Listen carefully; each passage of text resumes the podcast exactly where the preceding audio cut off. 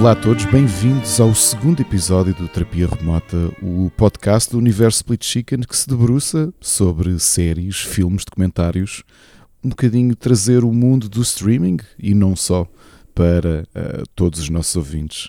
É um prazer mais uma vez fazer este programa com os meus dois amigos e ainda maiores conhecedores da área do que eu, a Mónica Moreira e o Miguel Nogueira. Como é que vocês estão?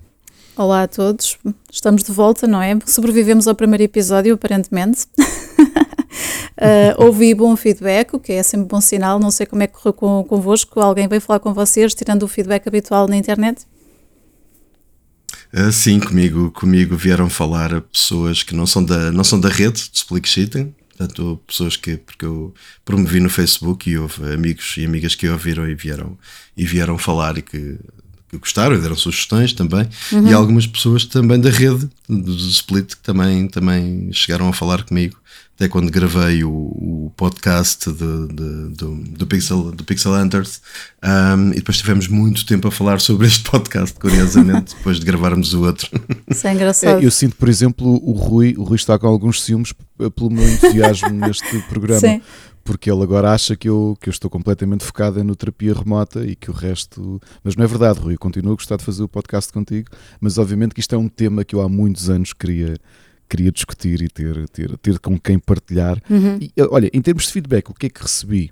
E acho que vamos já aplicar isso neste programa. Sim. Recebi uma mensagem de um ouvinte, recebi algumas mensagens de ouvintes, um deles que de, de uma pessoa que não, que não conhecia e que me disse que pediu inclusivamente se era possível nós anunciarmos uh, em antemão qual é que é a série do mês que vem para, uhum. que, para que se possam atualizar e eu acho que sim, aliás, era, okay. era um pouco a nossa ideia e se calhar vamos fazê-lo já hoje para, uhum. para fazermos disto assim uma espécie de clube de leitura ou de videoclube okay.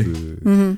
para toda a gente estar preparada para quando chegar a discussão quem nos ouve estar, estar ciente daquilo que, que fazemos e se calhar até um bocadinho mais longe pedir para quem nos ouve, já que vamos anunciar qual é que vai ser o tema da, do terceiro episódio enviarem-nos também algumas mensagens, mesmo escritas, alguns comentários, o que é que acharam da série, alguns temas que queiram tra trazer aqui para a mesa para nós os três discutirmos. Era uma forma mais interativa de, de termos outras opiniões, outros pontos de vista que não apenas os nossos. O que é que vocês acham? Sim, pode ser uma, uma boa ideia. Eu acho muito bom. Quanto, quanto mais interação nós tivermos que vem de fora, uh, normalmente isso, isso, isso, cria dinâmicas muito mais giras uh, uhum. e, e atira-nos assuntos surpresa para cima, muitas vezes. Uh, que pode ser, pode ser ótimo. Tira-me só uma dúvida, Ricardo, do, dos ciúmes do Parreira. eu, eu, não tenho, eu não tenho ouvido os Split Chickens até ao fim, confesso. Ouço quase até ao fim. Um, ouço nas minhas viagens entre Lisboa e Coimbra. Um, portanto, eu nunca chego à parte das séries. Tu tens falado de séries ou não? Eu tenho falado de séries, mas é uma queixa que ele tem, que eu agora faço de forma um bocado telegráfica. Visto e depois se quiserem ouvir mais, esperam pela terapia remota que eu, é. que eu depois. Está certo, não é? Essa é uma boa estratégia para chamar pessoal para aqui, então bem, não é? Coitado do Rui. Oh. Olha, uma pergunta que eu tinha relativamente ao primeiro episódio: receberam um feedback como eu de pessoas que não se importaram de ouvir o Bloco Central, mesmo com spoilers, sem ter visto a, a série? Uh, ouvi os dois lados, ouvi os uhum. dois lados. Pessoas okay. que não se importam e pessoas que pediam para a gente, para eles conseguirem definir bem onde é que estava o bloco central em termos de tempo, uhum. uh, para ah. saberem que podem saltar ou não podem saltar. Isso é o que vamos tentar fazer já na descrição deste episódio que estão a ouvir. Aliás, se, se abrirem agora a vossa plataforma, no, no texto, de, no texto de, de, descrição do episódio, está definido o, o timestamp do, do bloco central para que possam passar à frente sem terem qualquer uhum. tipo de spoiler. Okay. Mas eu recebi também o feedback positivo de, de quem não tinha visto The Wire e que apesar do nosso, dos nossos spoilers que ficaram que isso até lhes criou uma certa hum, uma vontade, uma fome de querer conhecer The uhum. Wire e portanto ok, então é, é, é isso. é, é interessante. Eu acho, eu acho que há séries que não há, sé, há séries que não há problema de ires ver um, se já tiveres levado alguns spoilers. The Wire é uma delas. Uhum. um, The Leftovers é um bocado difícil tu ires ver se levares que os spoilers. Sim, mas também é muito, um mais, muito mais difícil tu spoilares tudo, não é? porque acontece tanta, tanta coisa Exatamente. É quase impossível. e até okay. porque antevendo, a série não tem na realidade uma conclusão, não é?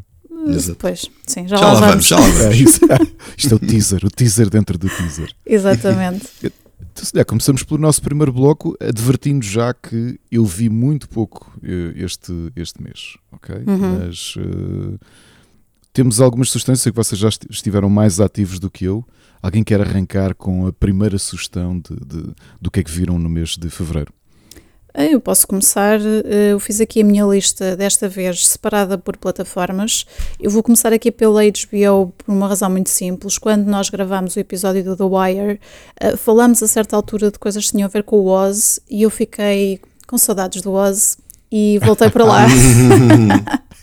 e portanto revi de princípio, uh, para já ainda só a primeira temporada, porque achei que devia intercalar com, com outras coisas, que o tempo é, é escasso e as listas são grandes, como eu disse da outra vez, uhum. e portanto vi a temporada 1 do Oz, continuo a aconselhar e no dia em que dedicarmos um episódio ao Oz falarei em pormenor, mas pronto, fica aqui a, a curiosidade.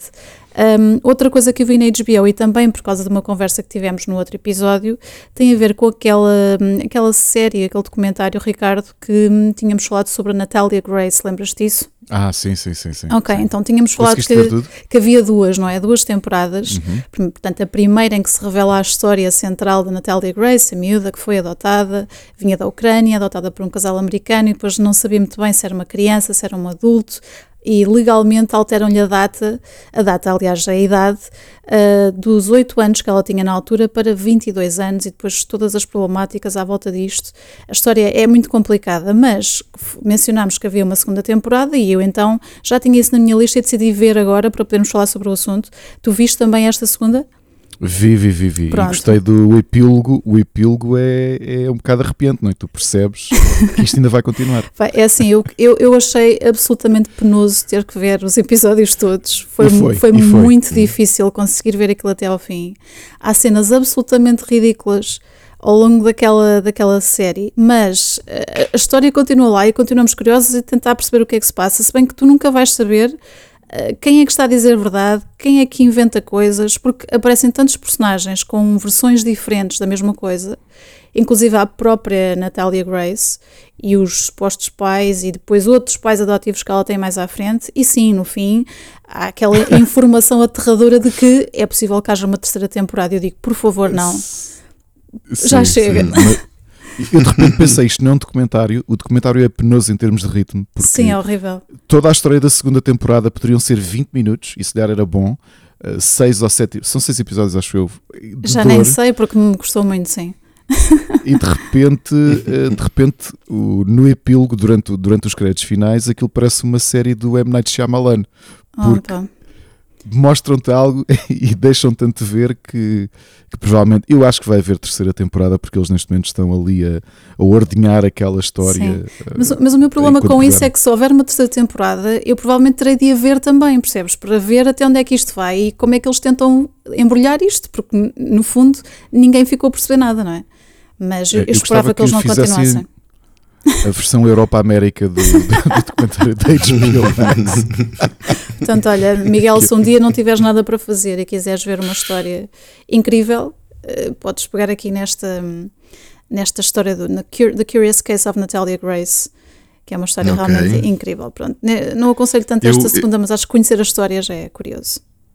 Eu confesso-vos que eu provavelmente irei trazer aqui poucos documentários, tá? alguns uhum. talvez, mas, mas poucos, porque eu, eu gostava muito do, de todos os documentários que fui vendo ao longo, ao longo da vida e, e o documentário tinha aquela, aquele formato que era tipo uma hora e meia muito bem feita de documentário. Uh, hoje em dia os documentários são, como vocês dizem, alargados durante episódios, é. episódios, episódios, e eu assim, ou vocês me dizem, olha, vê mesmo isto, uhum. isto tu estás a perder uma coisa muito boa. Uh, porque esta, esta, esta nova tática de esticar ao máximo os documentários ao longo de muitos episódios um, realmente às vezes torna-se torna, -se, um bocado convém, cansativo. Convém só dizer, eu vejo muitos e nem todos são em si em docu-series, eh, são mesmo documentários uhum. à antiga e ainda há muita coisa boa. É preciso selecionar e lá está, as dicas dos amigos e dos conhecidos também dão jeito nesse sentido, não é? Mas Exatamente. pronto, isto foi o que eu vi na HBO. Algum de vocês tem sugestões ou coisas que viu na HBO? Eu tenho, eu tenho duas das minhas sugestões do HBO e já agora deixa-me dizer que concordo completamente com o Miguel. Eu acho que nós estamos aqui a ver uma mudança de tom que as plataformas de streaming estão a trazer uhum. pelo tipo de conteúdo e, e pela, pelas métricas das próprias plataformas, uhum. porque parece-me que o modelo série ou minissérie em termos de métricas, é mais interessante para a própria plataforma do que o modelo que nós estávamos habituados a ir ver. Pá, o novo documentário do Michael Moore. Não sei se Michael Moore agora, se fizer o próximo documentário, não vai ser uma minissérie de seis episódios, pois, provavelmente, exato. ali que tu já estás a revirar os olhos. E eu também tenho saudades de. de eu acho que a primeira década de 2000 foi a década que eu, que eu dediquei mais tempo a ver documentários. E gosto do formato uhum. documentário o, documentário mais próximo da, do, do, ritmo de um filme do que o documentário mais próximo do ritmo de uma série. Sim, e é nessa, é nessa década que eles se tornam mainstream, não é? Sim, sim, sim, sim, sim, Já sim. saem daquela obscuridade um bocado do cineclube para, para, e das uhum. salas mais alternativas para passarem sim. a ser eh, a estrear nas salas principais de cinema. Sim. Eu por acaso tenho curiosidade de ver, eu já não vou ao DOC há uns 6 anos e tinha curiosidade em ver se, se, este, se este contágio já se vê nos festivais de documental. Acho difícil que, que chegue é, a é? esse ponto, mas uhum. vamos ver. Não sei, também já não vou há algum tempo. Bem, em relação a sugestões da HBO Max, por acaso tenho duas. Uhum. A primeira, e é curioso que eu, que eu vi o primeiro episódio desta sugestão na noite que nós gravámos o primeiro Terapia Remota, mas esqueci-me de a dizer. Okay. Ainda bem, porque entretanto ela já acabou e eu, eu vi tudo. Que foi o, a quarta temporada do True Detective, neste caso a True Detective Night Country, uhum. Uhum. Eh, que eu, eu, gostei muito da temporada, ainda que acho que é um, um em termos de tom, eh, vai para um ambiente completamente diferente de, das três primeiras temporadas, porque eu estive sempre com umas vibes de, de It uh, do Carpenter, sempre. O ambiente era mesmo esse. Uhum. Será que há algo paranormal aqui no meio disto tudo? É um bocadinho a ideia que te vão vendendo é que existe algo paranormal. Sendo que as anteriores podíamos ter alguns lives ou alguns. Uh, alguma ideia de misticismo, mas oh, no final do dia eram investigações policiais puras, pura e dura. Ok.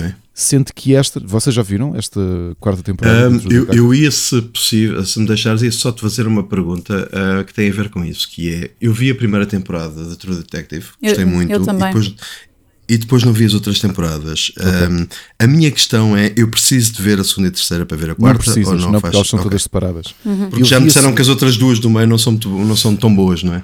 Eu a segunda não adorei, são protagonizadas pelo Colin Farrell, Vince Vaughn e Rachel McAdams. Acho a história uhum. bem inferior, porque a primeira, a primeira é de longe a melhor de todas. O Matthew McConaughey é. e o Woody Harrelson aquilo que fazem é talvez das melhores séries policiais dos últimos anos. Uhum. A, a, segunda eu acho inferior. A terceira, que é protagonizada pelo Mahershala Ali, uhum. eu, eu, vi 20 minutos e parei, mas pelo tema, porque o tema fala de desaparecimento de crianças e assim okay. que chegou a esse tema, acho que já falámos aqui sobre isto. não, há coisas que eu não me quero, não me quero, não quero Expor. ser exposto. Sim. Uhum. Exato. E portanto foi um tema que imediatamente pensei, tenho pena, se calhar até é bom. Um, Curiosamente, a terceira temporada passa-se numa série, uh, passa-se numa série, desculpem, passa-se numa zona uh, geográfica uh, que também é o pano de, um, para mim, uma grande série da última década. a terceira temporada passa-se na zona de Ozarks, uhum, que sim. para quem se lembra é também uhum, sim, sim. uma sim. grande série da Netflix digamos quase o Breaking Bad da Netflix, o Ozark. Uhum. Não sei se algum dia chegaremos a falar dele aqui. O quarto uh, muda, mudamos de, de portanto, o, o, Nick Pizzolato, que é o criador da série, já não é o, o showrunner, uh, uhum. nem, o, nem o realizador, nem o escritor, é a Issa Lopes, que passa a ser a realizadora. O tom muda por completo, portanto, a quarta temporada decorre no Alasca e começa no primeiro dia, que é dia 19 de dezembro, que é o primeiro dia naquela região onde deixa de existir dia, passa a ser apenas noite. Uhum. Okay. A Jodie Foster é a Jodie Foster. Pois acho, sabes que é isso que me puxou para. é isso que me está a puxar para ver a quarta temporada. É, é, é, é a Jodie Foster é. Eu não diria que ela carrega a série às costas, porque a Kali Reis, que é, que é a sua, eh, digamos, a, a segunda, a, a co-protagonista, também está ótima, mas a Jodie Foster é uma. é a xerife assim, badass, ali uhum. na zona do Alasca, os problemas todos que a região tem em termos de de, de pobreza, toxicodependência, alcoolismo, os, a tensão racial que existe entre os, os descendentes uh, de, dos nativos inuit e, e, os americanos e os outros, e, uhum. os, e os caucasianos, digamos assim. E é. Um, só que o tom da série, vocês viram o It do, do John Carpenter? Sim, Uhum. sim. A série toda tem, essas, tem esse ambiente. É, é um policial, mas é- eu acho que é isso que estabelece a série muito como o que temos aqui é.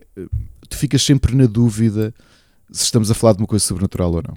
O It, desculpem, o The Thing, estava aqui. a- O O, The The, Thing, Thing, sim, ou seja, sim. tem mesmo, Uhum. tem mesmo o ambiente do The Thing. um, e acho que é assumido pela própria Issa esse, essa linguagem. Uh, gostei muito da série, uh, sobretudo pela interpretação da Jodie Foster. Uhum. A a Jodie Foster é uma excelente atriz e acho que ela Isso é verdade. não é que os outros, não é que o restante elenco não esteja bem, o Chris Eccleston que também está bem, um, ou o John Hawkes, que para quem se lembra dele no ele era o sol do como é que se chama? Agora estou-me a esquecer, o Western com o Timothy Oliphant. Bolas, está na HBO Max. Ajudem-me. Um, Western com o Timothy Oliphant. Sim, uh, Deadwood. Ah, ok. E ele era o, O Sim. Deadwood, sim, sim, o sim. sim. co-protagonista, não é? o John Hawkes, uh, vem aqui como, como também o capitão da polícia, o- Uhum. o- que, está, que trabalha abaixo da Jodie Foster. Vale muito a pena, eu acho que, que, que- que vos recomendo vivamente. Fica São dica, seis então. episódios. Uhum. Ok. Sim, grande, grande série. Continuando, isto por ironia, isto parece quase temático. Diz-me, eh, tu disseste, eu não, eu não, eu não, eu não percebi bem. É, é, quando, se- é quando todos os dias passam a ser dia ou passam a ser noite? Passam a ser noite, sim, ou seja, Ok, inclusive a, a série a série quase não é a tempo real, mas começa dia 19 de dezembro e vai acabar dia 1 de janeiro. a Ok. história. Um, Uhum.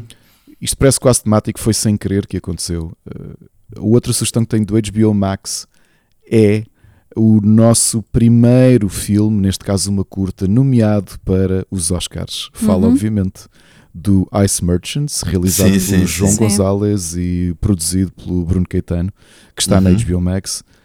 E é, é divinal a história, não tem uma palavra. Uhum. E é. Vocês já viram o Ice Merchants? Já, já, é, é muito bom. Sim, eu também, também gostei muito. É muito, Muito. curioso que esse tipo de coisas já possam estar na HBO, não é? já, é já é uma maravilha termos É uma porque- qualidade em algo, em algo feito em, em Portugal tão boa que, que, que já fica em destaque num- numa plataforma dessas. É, aliás, eu vi que inicialmente até chegou ao Filmin. E Pois era isso que eu dizia, era no filme que algumas curtas portuguesas e algumas coisas ah, ficavam, não é? Era um bocado era um bocado um lugar mais independente, sem tanta audiência. Agora começarem a aparecer assim a HBO é ótimo. Eu gostei muito de uma animação tradicional com uma, com uma paleta de cores muito reduzida, com os vermelhos a contrastarem com. O fundo é sempre assim um sépia eh, e depois com o vermelho por cima a contrastar com os azuis. E Uhum. fala exatamente disto, uma história, obviamente, ehm, fantasiosa de um pai e um filho que comercializam gelo. Eles vivem no topo da montanha e todas as manhãs saltam de paraquedas para vender gelo Exato. na aldeia mais próxima. E, e- e não vou dizer mais porque São spoilers tudo. É Ainda muito, por cima é curta. é muito bom. Por favor, se tiverem HBO ou filming, vejam Uhum. Ice Merchants. Sim. Eh, eu- eu- isto não são aqueles patriotismos bacocos, mas eu, eu acho que nós acabamos de ver este, esta curta e ficámos assim com um orgulho, um orgulho by proxy, tipo, "Ei, fogo. E é isto, foram as minhas sugestões. Da, Então essas da. HBO. Então, Miguel, qual é, que é a plata- plataforma Não, por é- onde queres começar?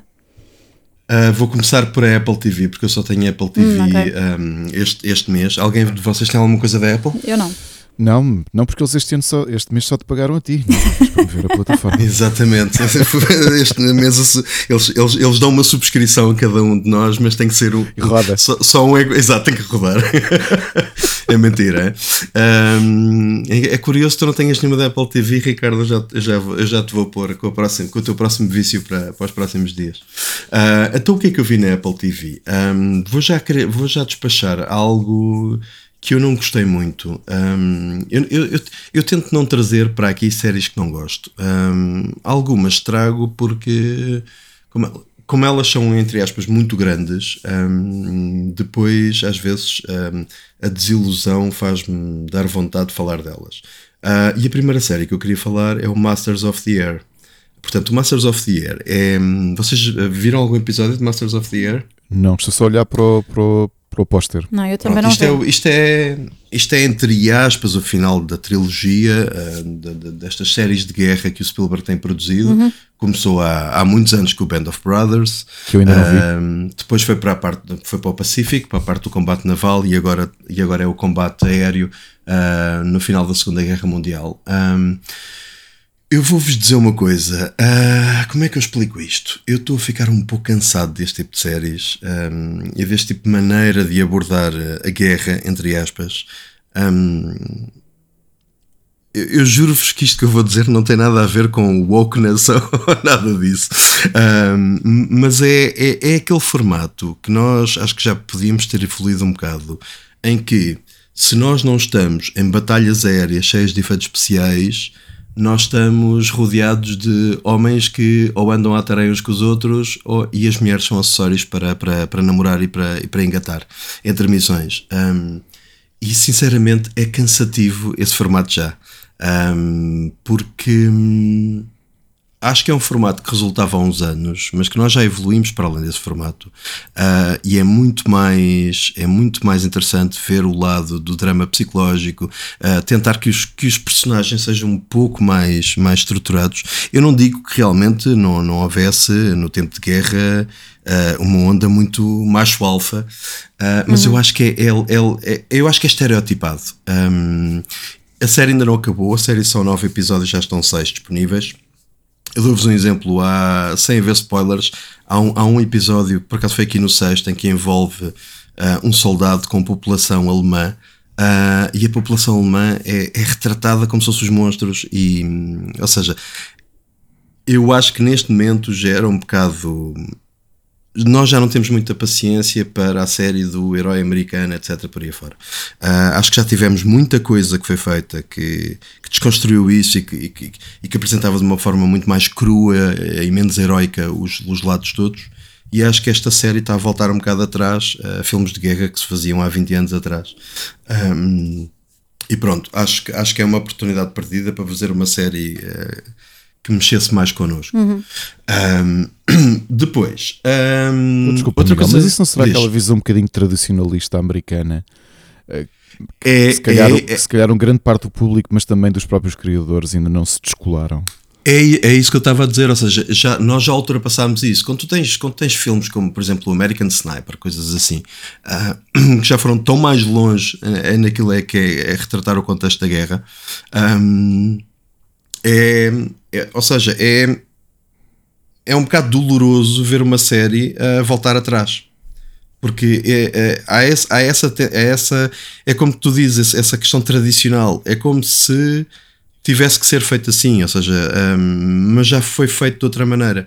Uh, portanto, não sei se isto é por ter o Spielberg, por querem fazer um blockbuster disto, uh, mas acho, acho, acho que é uma oportunidade perdida de levar, de levar um, explicar a guerra e ir um bocadinho mais longe com isso e não ficar só pelo estereótipo. E não um bocadinho conservador também em termos de linguagem. É muito, essa, é, é muito conservador mesmo, é muito conservador. E... Quando, quando, já tiveste formas, especialmente europeias, de olhar para a guerra, porque obviamente a, quando olhamos especialmente para a Segunda Guerra, se calhar a forma uhum. como os europeus a vivem ou vive, desculpa, viveram ou se lembram dela, mas também com a própria linguagem típica do uh, audiovisual europeu, tu tens sempre abordagens muito diferentes das americanas, que é aquele, aquele formato quase de Capitão América adaptado à realidade, não é? é, é mas é isso, é tu sentes, tu sentes que é Capitão América. Como é que se chama o filme? Ai, lembrem-me, o filme, o filme alemão.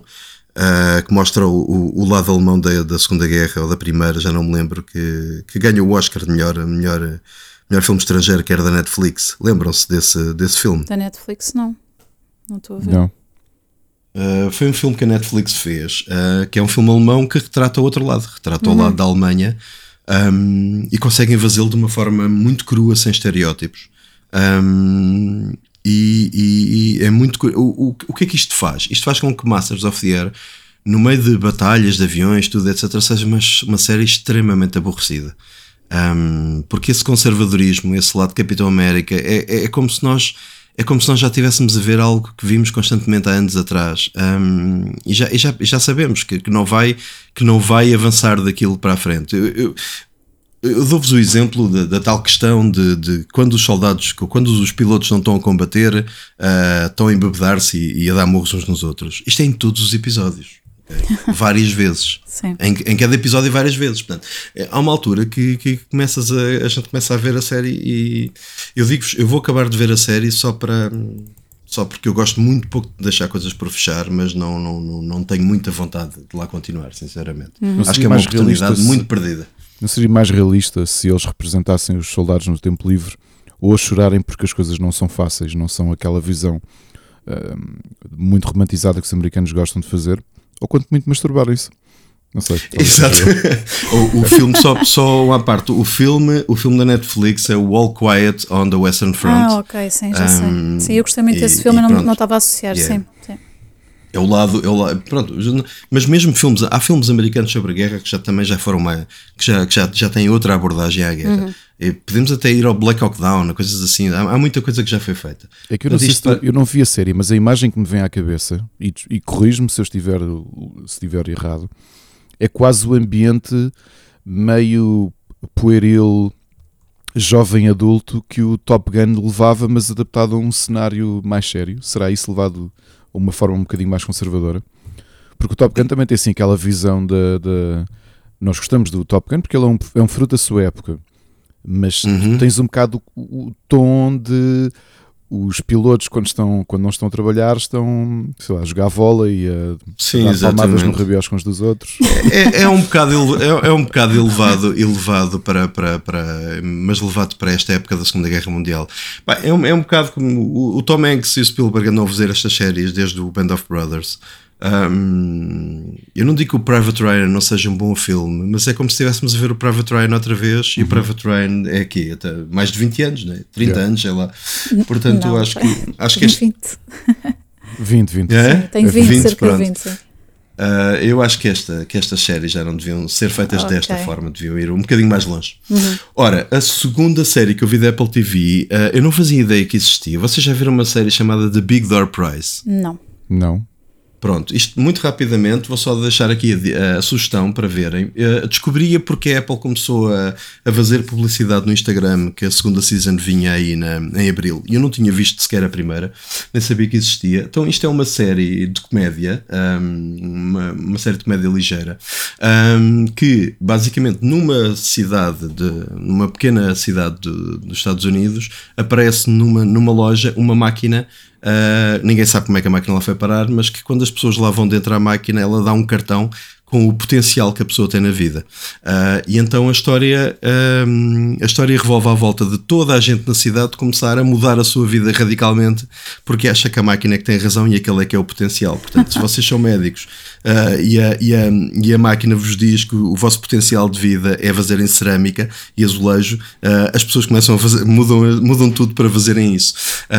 e o protagonista da série acha tudo aquilo muito estranho, que é, é, é feito pelo Chris O'Dowd um, e, e, então, e então tenta lutar contra aquilo e, tenta, e é, é, é muito curioso, é, é, muito engraçado. A série, a série é muito warm feeling, é um bocadinho Ted Lassoana. Uhum. Acho que podemos começar a, a, introduzir esse verbo nas séries. Enquanto qualquer coisa for Ted Lassoano, a gente já sabe o que, o que tipo de série estamos a falar. E é feito e é escrita pelo, pelo, pelo David West Reed, um, que esteve envolvido também no Schitt's Creek. Portanto, uh, é, é, um, é uma São sugestão. credenciais. São Exato, vão, vão ver o Big Door Prize, vê-se bem, é uma, é uma temporada só para já, episódios uhum. pequenos, uhum. é uma comédia leve e vê-se bem. Okay. Um, para terminar, em termos de séries, Apple TV, um, e daqui eu dizia que, que o Ricardo ia ter o, o próximo vício, eu passei esta série inteira a pensar no Ricardo. Oh. Um, esta, série, esta série chama-se Criminal Record. E é com o Peter Capaldi. E, exatamente, e não tem a ver com o Ricardo tenha cadastro, tem a ver que esta série tá com, tem o Peter Capaldi do Doctor Who uh, e, e, eu acho que ele uh, carrega esta série inteira às costas. A, a, a protagonista uh, da série, a Cachejombo, também faz um bom papel, mas o, o Peter Capaldi é, é, é, impressionante nesta série. Isto é uma série britânica sobre. Um, uh, uma, uma, uma, uma rapariga que telefona para a linha, para a linha de emergência Uh, e quando telefona para a linha de emergência, diz que o namorado está atrás dela para lhe bater, e depois conta que o namorado pôs na prisão uh, uma pessoa há 24, uh, que foi condenada há 24 anos e que não é, não é verdadeira culpada por um crime de homicídio de outra mulher. E a partir daí, a nossa protagonista começa a, a, querer ir mais a fundo disso. Mas quando vai a mais a fundo disso, começa a deparar-se com. Eu não, isto não é spoiler, isto acontece logo no início. Começa a deparar-se com algo que foi mal feito com esta investigação toda. O o Peter Capaldi, e eu não vou spoiler a série, mas o Peter Capaldi é um vilão autêntico. Um, eu, conheci, eu não o conhecia, uh, o Ricardo Evadrol. eu não, eu olha, não, eu, olha, eu não o conhecia bem como ator. é que eu conheci? Desculpa, hum. eu conheci numa série que adoro e que é inspiração para uma série que acho que nós os três adoramos. Os três gostamos e adoramos o VIP verdade? Uhum, exatamente. Eu ainda não vi o A VIP, série original, calma. ainda não viste o VIP? não. Ok. Ainda não. O original do VIP é uma série de 2005 chamada The Thick of It. Uhum. E ele é o protagonista. E portanto a série depois é readaptada ao ambiente americano com o VIP. E portanto foi até aí que eu o conheci. E depois, claro, sendo o 12 Doctor. O, Doctor Who.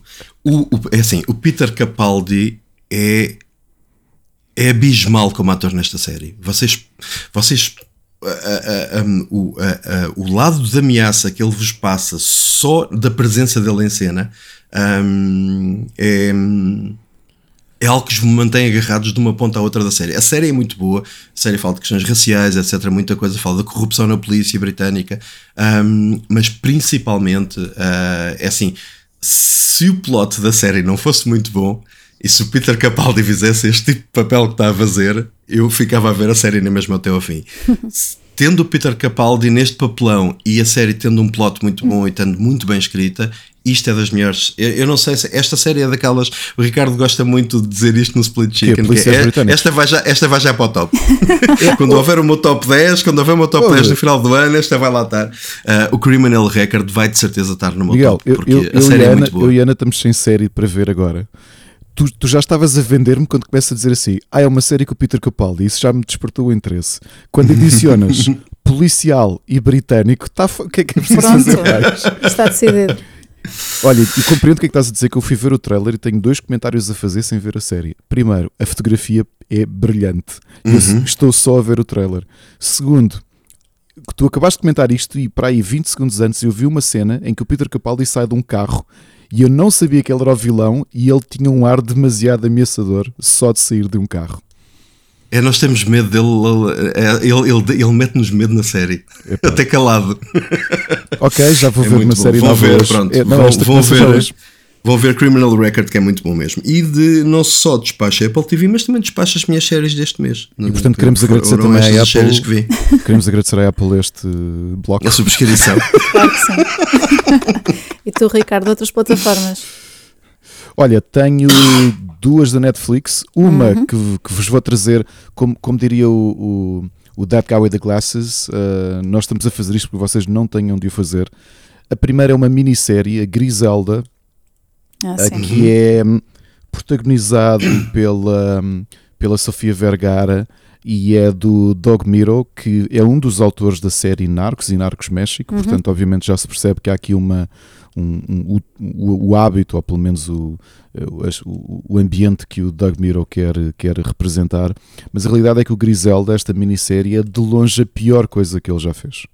Uh, eu acho que a série só não é pior por algo que é eu fiquei estupidamente impressionado uh, com o, o, a interpretação que a Sofia Vergara tem deste, desta desta drug lord, que era a Griselda Blanco. Aliás, a minissérie começa com uma citação muito curiosa que diz: uh, Eu na minha vida só tive medo de um homem e esse homem é uma mulher, chama-se Griselda Blanco. Uh, e depois é atribuída essa situação ao. ao Ai, agora estou-me a esquecer. Como é que se chama o tipo do Narcos? O grande. O Pablo Escobar, ah, obrigado. Escobar. Aqui na regia ajudaram-me, obrigado. isto foi logo aquele. Bem, isto tem, tem, isto promete. Tem muitos atores do, do Narcos, curiosamente não interpretarem os mesmos papéis, porque há personagens que se cruzam, não é? porque uhum. este mundo dos anos 80 e do tráfico de droga em Medellín, uh, é, que é de onde ela vem, um, ehm, complementa-se, mas a, a, história não é grande coisa. Eu estava à espera de mais e acho que, que, que a série parece quase o mesmo erro dos.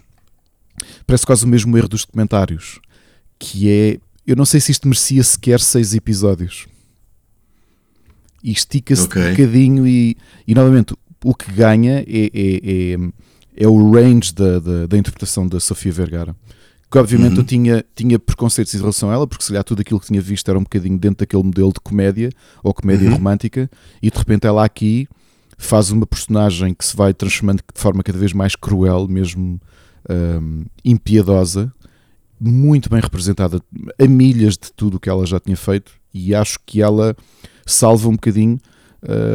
Salva um bocadinho o tom de toda, de toda a série. Por curiosidade, uh, esta Griselda tem estado no top 10 do mundo de séries mais exibidas no, no na Netflix, Netflix. ok. ok? Uhum. Netflix, aproveitei e, e por acaso uh, acabei de ver, e agora este é o momento de evangelização, portanto, ace- aceitem, ok?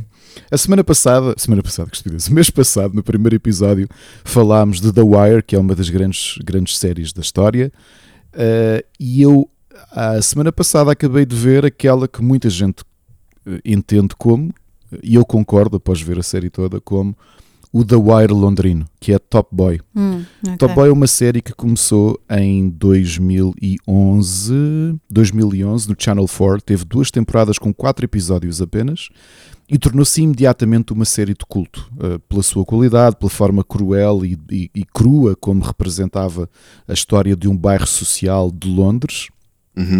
do tráfico de droga tem muitos paralelismos com, com o The Wire, ainda que seja sobretudo eh, o, o- o que nós vemos é a vida.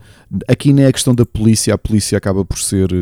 Eh, por ser quase paralela à história, é um bocadinho mais a identificação de quais é que são as dificuldades das famílias que vivem em bairro social, como é que aquelas crianças eh, desamparadas muitas vezes por pais que ou são imigrantes ilegais ou que têm trabalhos muito pesados ou vários empregos e vivem no limiar da pobreza, como é que algumas crianças com algum potencial eh, são aliciadas dentro daquilo que é, que é a linguagem fechada e o ambiente fechado do tráfico de droga eh, e da criminalidade no- no- nos, bairros do, nos bairros sociais de Londres ou de qualquer capital. Esta série foi criada por Ronan Bennett, como disse, teve duas temporadas no Channel 4, eh, torn- eh, subiu a, a- a série de culto ao ponto da Netflix ter decidido eh, pagar uma continuação da série eh, seis anos depois dela ter terminado. Ok. E portanto há três temporadas na Netflix. eh, Desculpem, há cinco temporadas e o aviso que eu faço porque eu não o fiz, eh, não sabia disto, portanto eu vi a série um bocadinho ao engano. O que, está na, o que está na Netflix são cinco temporadas separadas. Uma chamada Uhum. Top Boy Summer House, que são oito episódios, e outra que se chama apenas Top Boy. Top Boy Summer Ok. House é a série original de 2011, ainda Ok. de Channel 4, e deve ser vista antes. Uhum. Uhum. São oito episódios, faz o enquadramento. O que, a net- o que a série da Netflix tem corresponde à terceira, quarta e quinta, ainda que se vocês virem como Top Boy aparece apenas como primeira, segunda e terceira, Uhum. é que a série pega exatamente o, o, o, o Ronan Bennett o que faz na série é que faz-nos um salto temporal eh, real, ou seja, nós vimos o que aconteceu aos personagens em 2013 quando, aca- quando a série acaba e ele retoma em 2019 e, e- e pega precisamente aí, ou seja, sem nós sabermos ainda o que é que se passou com o elenco. hum, Uh, portanto, apanha-nos um bocadinho em média res e por isso é que eu acho que é muito mais interessante uh, verem a série inicial porque vão ter um impacto diferente. Uhum.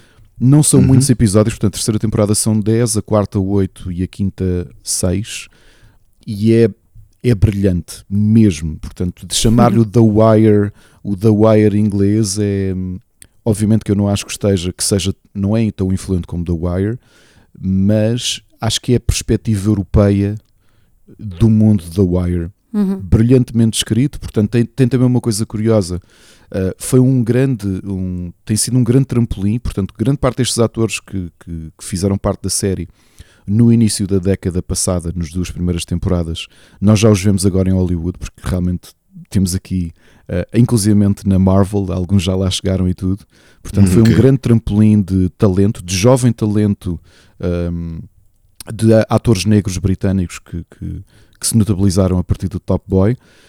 A escrita é muito, muito interessante. Uh, acho que nos põe sempre a pensar entre os dois lados, entre aquilo que são as dificuldades, mostra-nos mesmo o, o mundo real não romantizado. Uh, portanto, não, acho que eles nunca fazem sugarcoating a nada, nem tentam encontrar respostas ou soluções que não são os problemas reais de pessoas que vivem em, uhum. em, em, bairros sociais. Uhum. E obviamente é uma série também muito cruel e, muito, e visualmente também muito, muito crua. Aconselho vivamente. No total são 32 episódios. Eu já vos tinha prometido em off que vos ia tentar vender isto ao Sim, máximo. Vou espreitar, prometo, prometo que vou espreitar. Até porque eu tinha, uh, tinha visto um episódio e que não tinha ficado convencida, não é? Mas agora acho que já percebi o que é que aconteceu. Acho que vi um primeiro episódio dessa segunda parte. Eh, Exato, repara, eu, eu, eu vi a primeira temporada sem saber que existia mais, ou seja, porque na altura, naquelas sugestões que a Netflix te faz, uhum. Top Boy. Exato. E carreguei e dizia British uh, Crime Drama e eu, ok, tipo, vendido.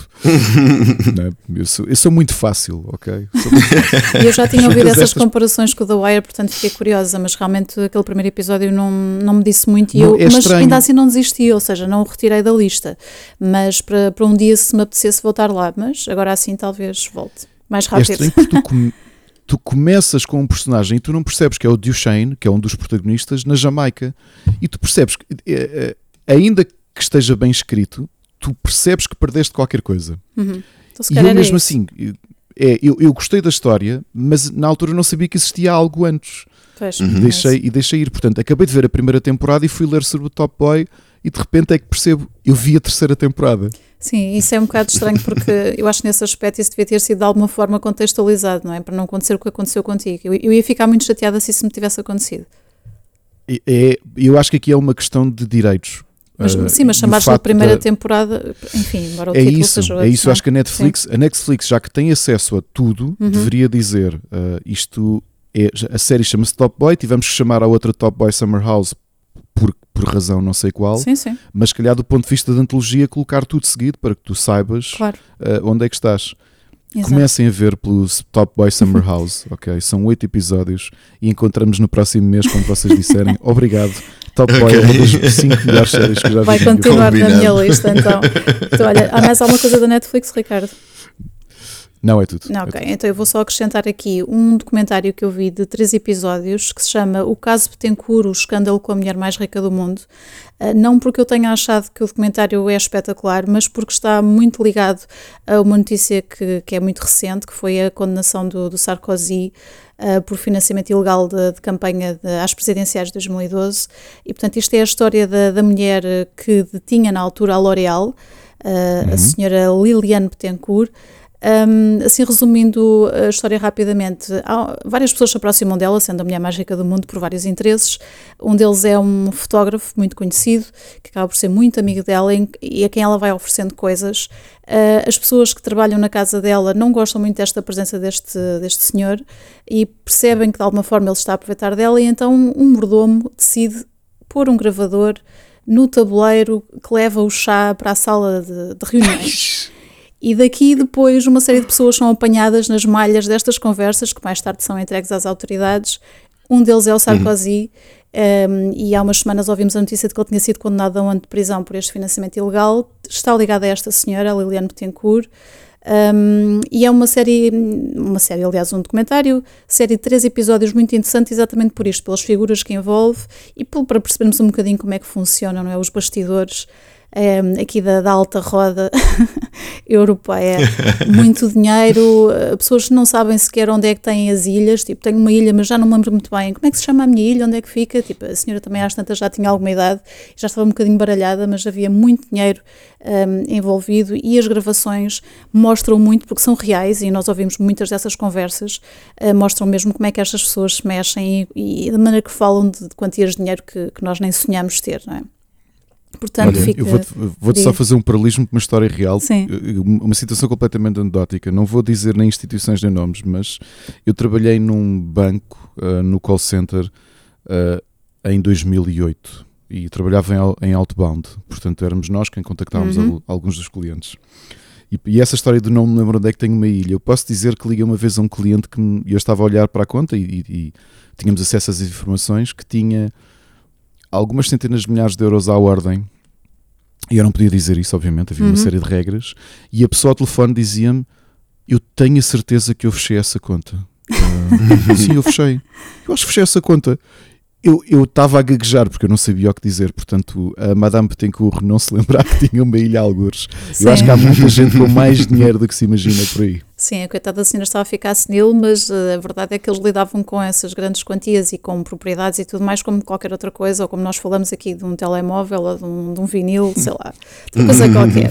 E uh, tu precisas de dinheiro, quanto dinheiro é que precisas? Ah, é um milhão? Ok, está aqui um milhão, faz logo o que entenderes com um milhão, coisas assim do género. Portanto, é curioso conhecer estas coisas e acho que este, este, este documentário de três episódios na Netflix mostra bastante bem e explica então como é que o Sarkozy se foi envolver neste escândalo. Um, depois, não sei, eu tenho aqui okay. uh, sugestões também, coisas que vi na Disney e na Filmin. Alguém tem alguma coisa nestas duas? Não, não. Ah, não, ok, não. então rapidamente eu vou só aqui uh, falar aqui do que é que eu vi. Uh, na Disney, eu quero recomendar uh, bastante um, um documentário curta que se chama The Last Repair Shop, tem 40 minutos e está nomeado aos Oscars. Um, uhum. É um documentário, como, como eu disse, pequenino, muito engraçado, sobre uma loja, não é bem uma loja, é quase mais uma oficina de reparação de instrumentos musicais que, que são dados a alunos de escolas nos Estados Unidos. Um, não me estou a recordar agora qual é que é a cidade, mas eu penso que é em Los Angeles. Um, é um documentário muito engraçado no sentido em que conheces a vida de, de, várias pessoas envolvidas aqui, tanto da parte das pessoas que reparam os instrumentos, como também dos alunos que precisam destes instrumentos e que sem eles não conseguiriam estudar música. E em 40 uhum. minutos uhum. consegues rir e chorar. Um, está extremamente bem feito, uh, ao contrário daquilo que estávamos a falar há pouco, Miguel, do, dos documentários uhum. atuais. Um, e é para ver até ao final dos créditos. Tens conteúdo mesmo até ao final okay. das letrinhas. Portanto, fica aqui esta. 40 minutos, 40 minutos vou já ver isto está então no, no, Disney Plus e achei muito engraçado e está nomeado, como eu disse, aos Oscars. Não sei se terá a possibilidade de ganhar, embora eu vi, tenha visto os nomeados, há lá um ou outro também com histórias muito impactantes. Vamos ver como é que eles se uhum. safam. Uhum. Depois, queria okay. referir aqui uma série que vi um, na Disney também e da qual não gostei nada, mas que me sinto quase na obrigação de falar dela. Primeiro, para perceber se vocês viram, chama-se The Patient, um, é uh, protagonizada pelo Steve Carell. Um, ah, não sei se vocês apanharam isto. Gostaste? Pronto, vi, vi, okay. também vi isto. Gostei, gostei, muito. Então vai ser curioso ver o outro lado. O que é que eu achei? Estava muito curiosa para ver a série, porque a premissa disto é um serial killer que procura um psicólogo para tentar mudar um, e sem querer fazer grandes spoilers, pá, eu fiquei altamente frustrada a ver esta série, fiquei muito irritada em algumas alturas e não sei o que é que falhou. Portanto, se calhar, Ricardo, podes-me ajudar então, assim rapidamente. O que é que falhou? Sim, é para mim não sei o que é que falhou. Portanto, se tu gostaste, o que é que gostaste tanto, que é para ver se eu percebo o que é que me falhou. Eu gostei de uma coisa que foi tu teres grande parte da série na clausura, até em termos de, de, de espaço, é, não, é não queremos, quarto, não queremos spoiler, ok? A cave onde o Steve Carell passa. Pronto, mas nós não queremos saber okay. que ele está numa cave, ok? Só queremos saber que ele foi, foi consultado. Aliás, foi. Como é que se diz? Está-me a faltar a palavra. Ele foi procurado por um serial killer, certo? Tu, acho, acho, acho, que, acho que, acho que eu, podes spoiler parte Mónica e Ricardo porque é, é, a própria, é a própria descrição que a série tem. É, é ok, é, pronto, ok. É, então, e o cartaz e tudo, é. o cartaz e tudo acho que também te mostra isso. Hum, sim, e então? Uh, e, e, a relação que eles os dois têm ao longo dos dias, acho que foi o que eu mais gostei uhum. de, de ser algo muito confinado. Okay. Eu, eu, talvez tenha gostado exatamente por esse confinamento, não só de espaço, mas terem mantido a história muito à volta da evolução da relação entre os dois e da necessidade que o paciente tem em relação a ele. Ok, então pronto, olha, não sei. Há ali qualquer coisa, não sei se foi o cast, embora eles sejam todos bons atores individualmente, ali na relação entre os dois, não sei, há ali qualquer coisa que me escapa. Uh, adorei a premissa, mas não gostei mesmo de, da série e o final menos ainda.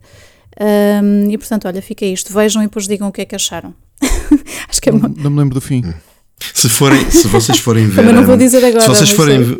essa, essa parte é que já não se pode dizer, mas se forem ver a descrição que a série tem na própria Disney, uh, diz que é um thriller psicológico de um, de, um, de, um, de, um, de um psiquiatra que fica preso pelo seu próprio paciente, Pronto, okay. uh, que é um serial killer. Portanto, é, a própria descrição da série na própria okay. Disney é esta. Pronto, então Sim, é, então é, basicamente isso, e depois o final, eu não vou dizer, mas o Ricardo depois. Eu, eu depois explico-te em off o que é que aconteceu para te relembrares, mas não fiquei nada satisfeita e, portanto, achei que perdi tempo, embora seja uma minissérie. Uh, isto tem 10 episódios e, e vê-se bem nesse sentido. Uh, mas enfim, achei que perdi tempo e à próxima, não sei, espero que, que o Steve Carell não me leve para outras coisas. Que eu gosto dele a fazer uma série de papéis, obviamente Sim, de comédia, não é? Ainda não vi o Morning uhum. Show, Uh, ah, okay. Mas também já, já ouvi a fazer papéis dramáticos e também já gostei de alguns, mas neste caso houve qualquer coisa que me falhou. Portanto, olha, está dito. Um, na Disney foi tudo. Eu se calhar se disser sim, sim. que eu acho que só há uma coisa, porque se bem me lembro, o, o Dom Hall Gleason até recebeu prémios, acho que recebeu pelo menos o Globo de Ouro uhum. uh, de melhor ator.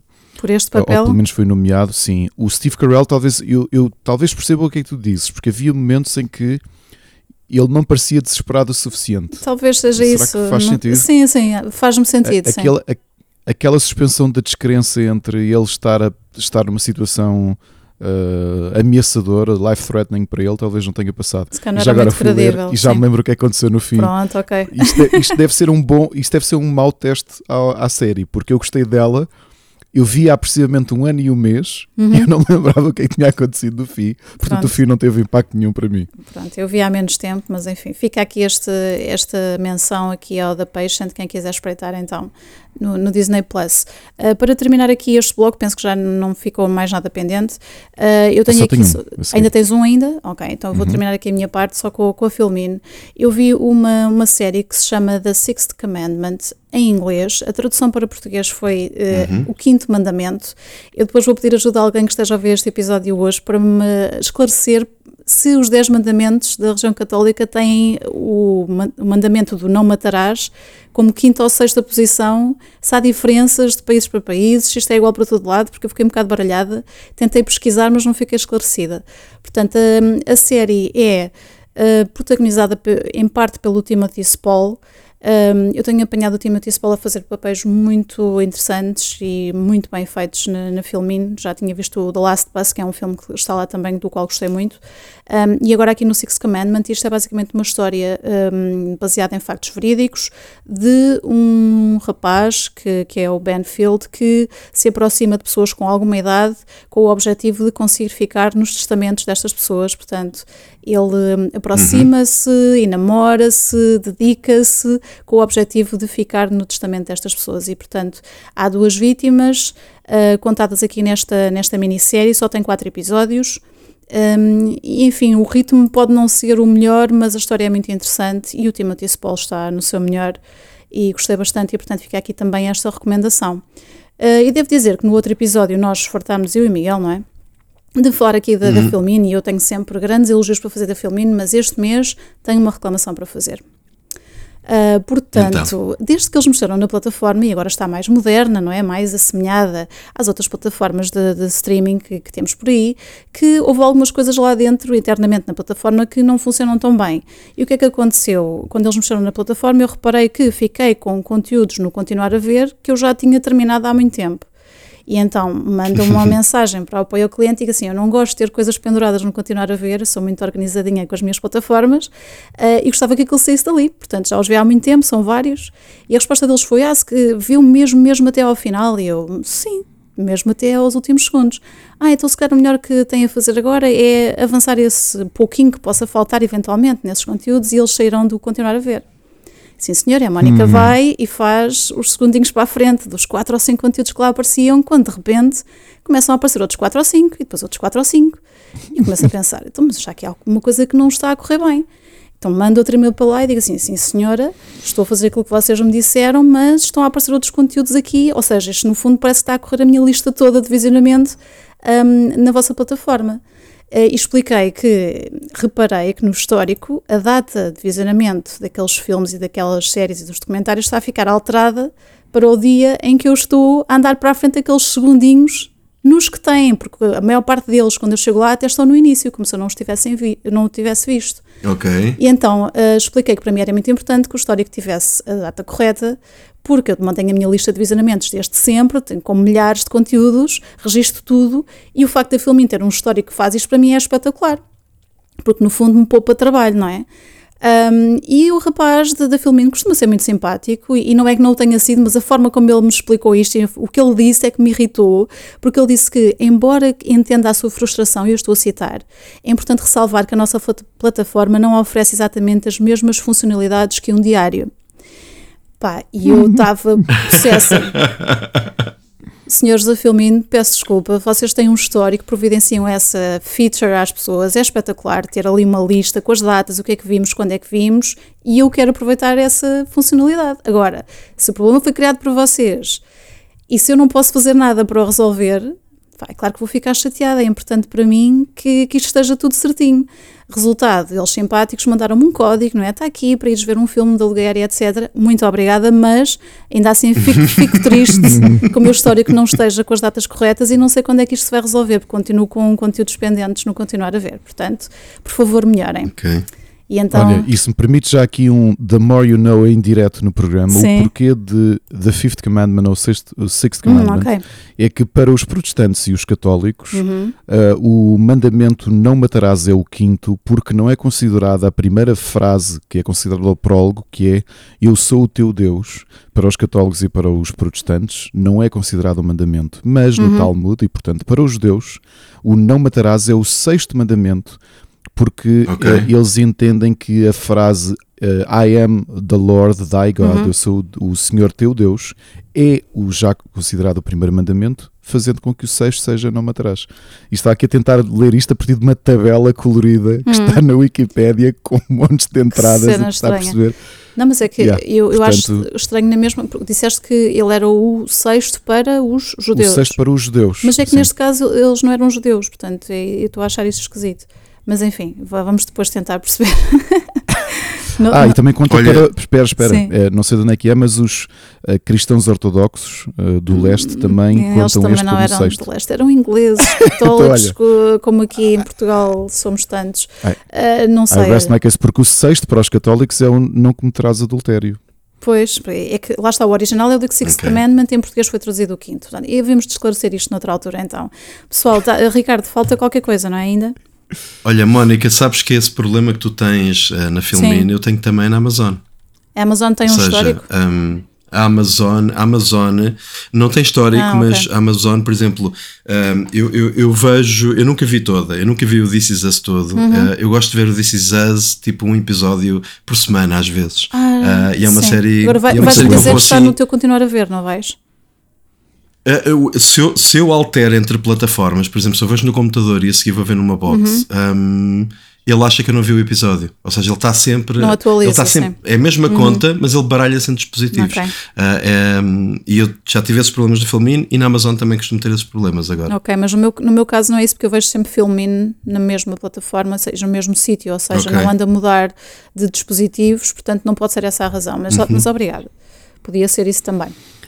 Ok, Olha, então. Eu tenho só, Ricardo, eu tenho só uma última sugestão. Vai chegar ao Sky Showtime eventualmente a 23 uhum. temporada do Law and Order, mas eu, eu trago-a não só porque anda a ver Sim. ainda na, na internet, mas porque na sexta-feira passada marcou um ponto, um, um, um, momento da história da televisão e das séries. É que o ator Sam Watterson, que neste momento já está com 83 anos e infelizmente está a sofrer de Parkinson's, um, foi a última, a última aparição do personagem dele, o Jack McCoy, uh, na televisão. Portanto, ele reformou o personagem. E eu ainda não sei porque ainda não cheguei lá como é que o personagem sai, mas relembrar que o personagem dele, o Jack McCoy, estreou-se na temporada 5 de Law and Order em 94. Uau. E portanto, sexta-feira, hum. muitos artigos, muitos jornais até decidiram fazer um bocadinho esta. Uh, este, este marco histórico de veres um personagem tão emblemático da televisão e da história da televisão a, a, terminar e, e, com entrevistas ao próprio Sam a explicar não só pronto, que é a altura dele reformar o personagem e não sei se o próprio Sam Watterson, que é um ator que eu adoro já agora, uh, se não vai, se não está a pensar uh, uh, arrumar as chuteiras. Hum, ok. Fechamos então aqui o, o nosso. Deixem-me deixem só dar aqui duas sugestões finais, muito rápidas. Uhum. Um, uh, eu gostava de recomendar isto e gostava que as pessoas fossem ao cinema ver isto. Um, estão dois filmes neste momento no cinema muito bons e acho que devem ser vistos no grande ecrã. Uh, um deles é o Pobres Escrituras. Uhum. Uh, e para quem, não sei se alguém já, se vocês viram os outros filmes do, do Yorgos Lanthimos, um, eu, eu descobri o Yorgos Lanthimos pela Lagosta, sim, que é um filme sim. surrealista, incrível, uhum. com, com o Colin Farrell. Sim. E depois a favorita também vi, também gostei muito, uh, e ele volta a pegar na Emma Stone e pega no, entre aspas, no, no Frankenstein e dá um twist para um filme feminista um, e, de, e, de, emancipação da mulher que é, que é, que, é, incrível e acho que visualmente o filme deve ser visto no cinema. Uma última sugestão, por favor, vão ao cinema ver o Vidas Passadas. Um, eu já não vi um filme tão bom há muito, já, já há uns aninhos que eu não vi um filme de, destes daqueles que, que, sabemos que estamos a ver algo de muito diferente e de muito original. Uh, o filme é extremamente simples, é, é a estreia da, da, da Celine Song, que eu acho que é sul-coreana, se não me engano, uhum. um, e é a história entre, dois, entre de um casal de amigos, um rapaz e uma rapariga, uh, que são muito amigos e muito próximos na escola e depois separam-se para continentes diferentes uh, e voltam-se a reencontrar mais à frente. É feito de, com uma simplicidade e com uma forma tão original de falar sobre o amor um, que eu acho que deve ser vista em sala por uma razão, não é só pela questão desta narrativa, é a sala, a sala de cinema permite-nos ir lá para dentro. A sala de cinema tem uma, uma envolvência sim, que, sim. Que, que, que, que, o sofá da sala não, não deixa. E, e para falar de algo de forma tão tocante e tão original, é muito bom estar dentro da sala de cinema. É um filme que vos vai fazer rir, chorar, tudo. É, eu acho que era o filme que deveria ganhar, sinceramente, o Oscar de melhor filme estrangeiro este ano. Uh, se puderem, por favor, não percam vidas passadas nos cinemas. Ele não está em muitas salas uh, e se puderem, tentem salas vazias, porque ver filmes muito bons com gente a comer pipocas ou, sim, ou conversar sim. durante o filme não é, não é agradável. Eu tive essa sorte numa sessão à tarde, só com quatro ou cinco pessoas, uhum. portanto. Ou então escolham vão, uma, vão, vão ver uma sala menos virada, não é? Para, para essa cultura. Exatamente.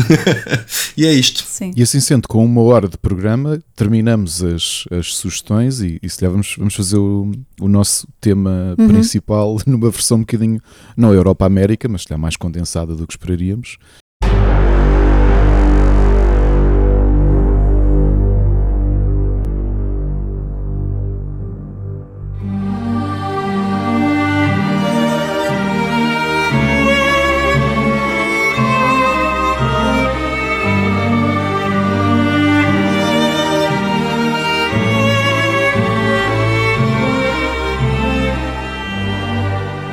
Sendo assim, vamos falar da série do mês, que é The Leftovers. E atenção aos spoilers portanto, a partir de agora. É isso, é isso. atenção, spoilers. Vamos chibar tudo. The Leftovers, eu faço já aqui o preâmbulo, Sim. é capaz de estar no meu top 5 de séries favoritas de sempre. E, e é o pináculo do que o Damon Lindelof fez. Esta série esteve uhum. uh, em exibição na HBO entre 2014 e 2017. São três temporadas com 28 episódios e é co-criada entre o Damon Lindelof e o escritor uh, Tom Perrotta, que é inclusivamente o autor do livro. E, e para começar, e, e queria-vos trazer aqui um bocadinho este, este tema uh, já, é que eu fui com muito medo de ver The Leftovers, porque, porque pelo nome Damon Lindelof, porque eu achei, eu vou meter numa uhum. coisa surrealista e no final isto vai ser a maior banhada do mundo. Mas depois de ver o, o 28 episódio, The Book of Nora, senti que talvez o envolvimento, primeiro, o envolvimento do escritor do livro cuja série é adaptada, mas também uh, o facto de existir um material já uh, pré-definido do que é que ia ser a série e impedir The Leftovers de ser um Lost 2. O que é que vocês acharam? Ok, Miguel, queres começar? Ok. Uh, sim, posso começar. Eu, eu, eu, eu, eu tinha esta questão que o Ricardo dizia. Eu vi Leftovers no início de 2023, portanto, no início do ano passado, uhum. muito por o Ricardo estar a insistir comigo para ver Leftovers, porque eu demorei muito tempo a fazer as pazes com o Lindelof. Eu não queria ver mais nada a seguir, a seguir, a seguir ao Lost. E lembro-me perfeitamente disto aparecendo na HBO e eu perceber que era dele e eu dizer, nem pensar nisso, eu não me vou meter uh, não vou voltar a perder horas e horas da minha vida a seguir algo que tu escreves uh, e que no fim vai, vais-me deixar uh, a rogar-te pragas por, por, por me teres feito perder este tempo todo. Não é que, só uma parte muito rápida, não é que o Lost não seja uma viagem engraçada. Um, a questão é que o Lost ata tanto nó que depois não sabe desatar e, depois, e depois acaba por, por desatá-los uh, os nós com, com aquilo que a gente chama Deus Ex Machina, e neste caso literalmente Deus Ex Machina. Um, portanto, eles estavam todos mortos, não é? desculpem lá o spoiler, mas, mas, mas uh, eu estou a poupar, eu estou a poupar anos de vida às pessoas que nunca viram Lost. Uh, e portanto, sim, eu só chego a esta série um, depois do Ricardo me falar muito um, e, e, e quando começa a ver, começa a perceber que que não uh, que era para continuar porque não era tão lost como isso. Ou seja um, estão lá, estão lá as dicas do Lost, não é? De, de, de coisas mais sobrenaturais por explicar uhum. mistérios que não sabemos bem o que é, mas está um lado mais humano de explorar o, as, as, explorar o lado humano das personagens que não está tão, tão presente no Lost, que é uma série muito mais de plot um, e de muito twist, uh, que depois explora às vezes pouco os personagens. Um, quando, Outra coisa que me fez começar a ver foi que percebi que tinha três temporadas e tinha fechado. Uh, portanto, eu achei das duas uma, ou isto foi cancelado, a terceira temporada, ou então ele fechou a mesma história. Um, e pronto, tipo, por essa razão cheguei muito tarde a, uhum. a Leftovers. Okay. Eu vou só dizer que eu vi a primeira temporada em 2015, portanto no ano seguinte à estreia, eh, por recomendação de um uhum. amigo meu, Daniel, que, que, se fartava a dizer já viste Leftovers, já viste Leftovers, é das melhores coisas que foram feitas, tens que ver, tens que ver. Eu, ok, cedi, acabei por ir ver, embora estivesse um bocadinho de pé atrás, como o Miguel dizia também, por causa da questão do, do Lindelof e do Lost e tudo mais, e porque uhum. também já tinha ouvido pessoas dizerem que aquilo era quase uma sequela espiritual do Lost, portanto portanto metia-me um, um bocadinho de medo. Uh, mas sim, como vi essa primeira temporada, não me lembro se vi logo as outras de seguida ou se. Hum, porque depois isto vai até 2017, portanto não me lembro bem qual é que foi a distribuição, mas, mas sim, uh, na altura. Não, não estou como o Ricardo de achar que, que estar no meu top 5, nem 10, provavelmente nem 15. mas, mas gostei bastante da, da série. Só para vocês terem um, uma ideia, um, em janeiro de 2015, quando eu acabei de ver a, a, primeira temporada, eu escrevia no Facebook o seguinte: eu vou, vou ler mesmo. Uh, The Leftovers, HBO 10 episódios, vários murros no estômago. Slayer, Metallica by Apocalíptica, a descoberta de que Nina Simone nunca devia ter cantado no Mequite Padre Jacques Brel e a certeza de que a Liv Tyler seguiu a carreira errada. E depois digo, um medo, Damon Lindelof, Lost, é o criador da série. Portanto, isto foi o que eu escrevi depois de ter visto a primeira temporada num desabafo no Facebook. Um, e lá está, porque havia muitas coisas que me interessavam, mas ao mesmo tempo havia outras que me faziam ter receio. E ao fim da primeira eu disse onde é que eles vão levar isto, eh, e já vamos falar sobre isso, não é?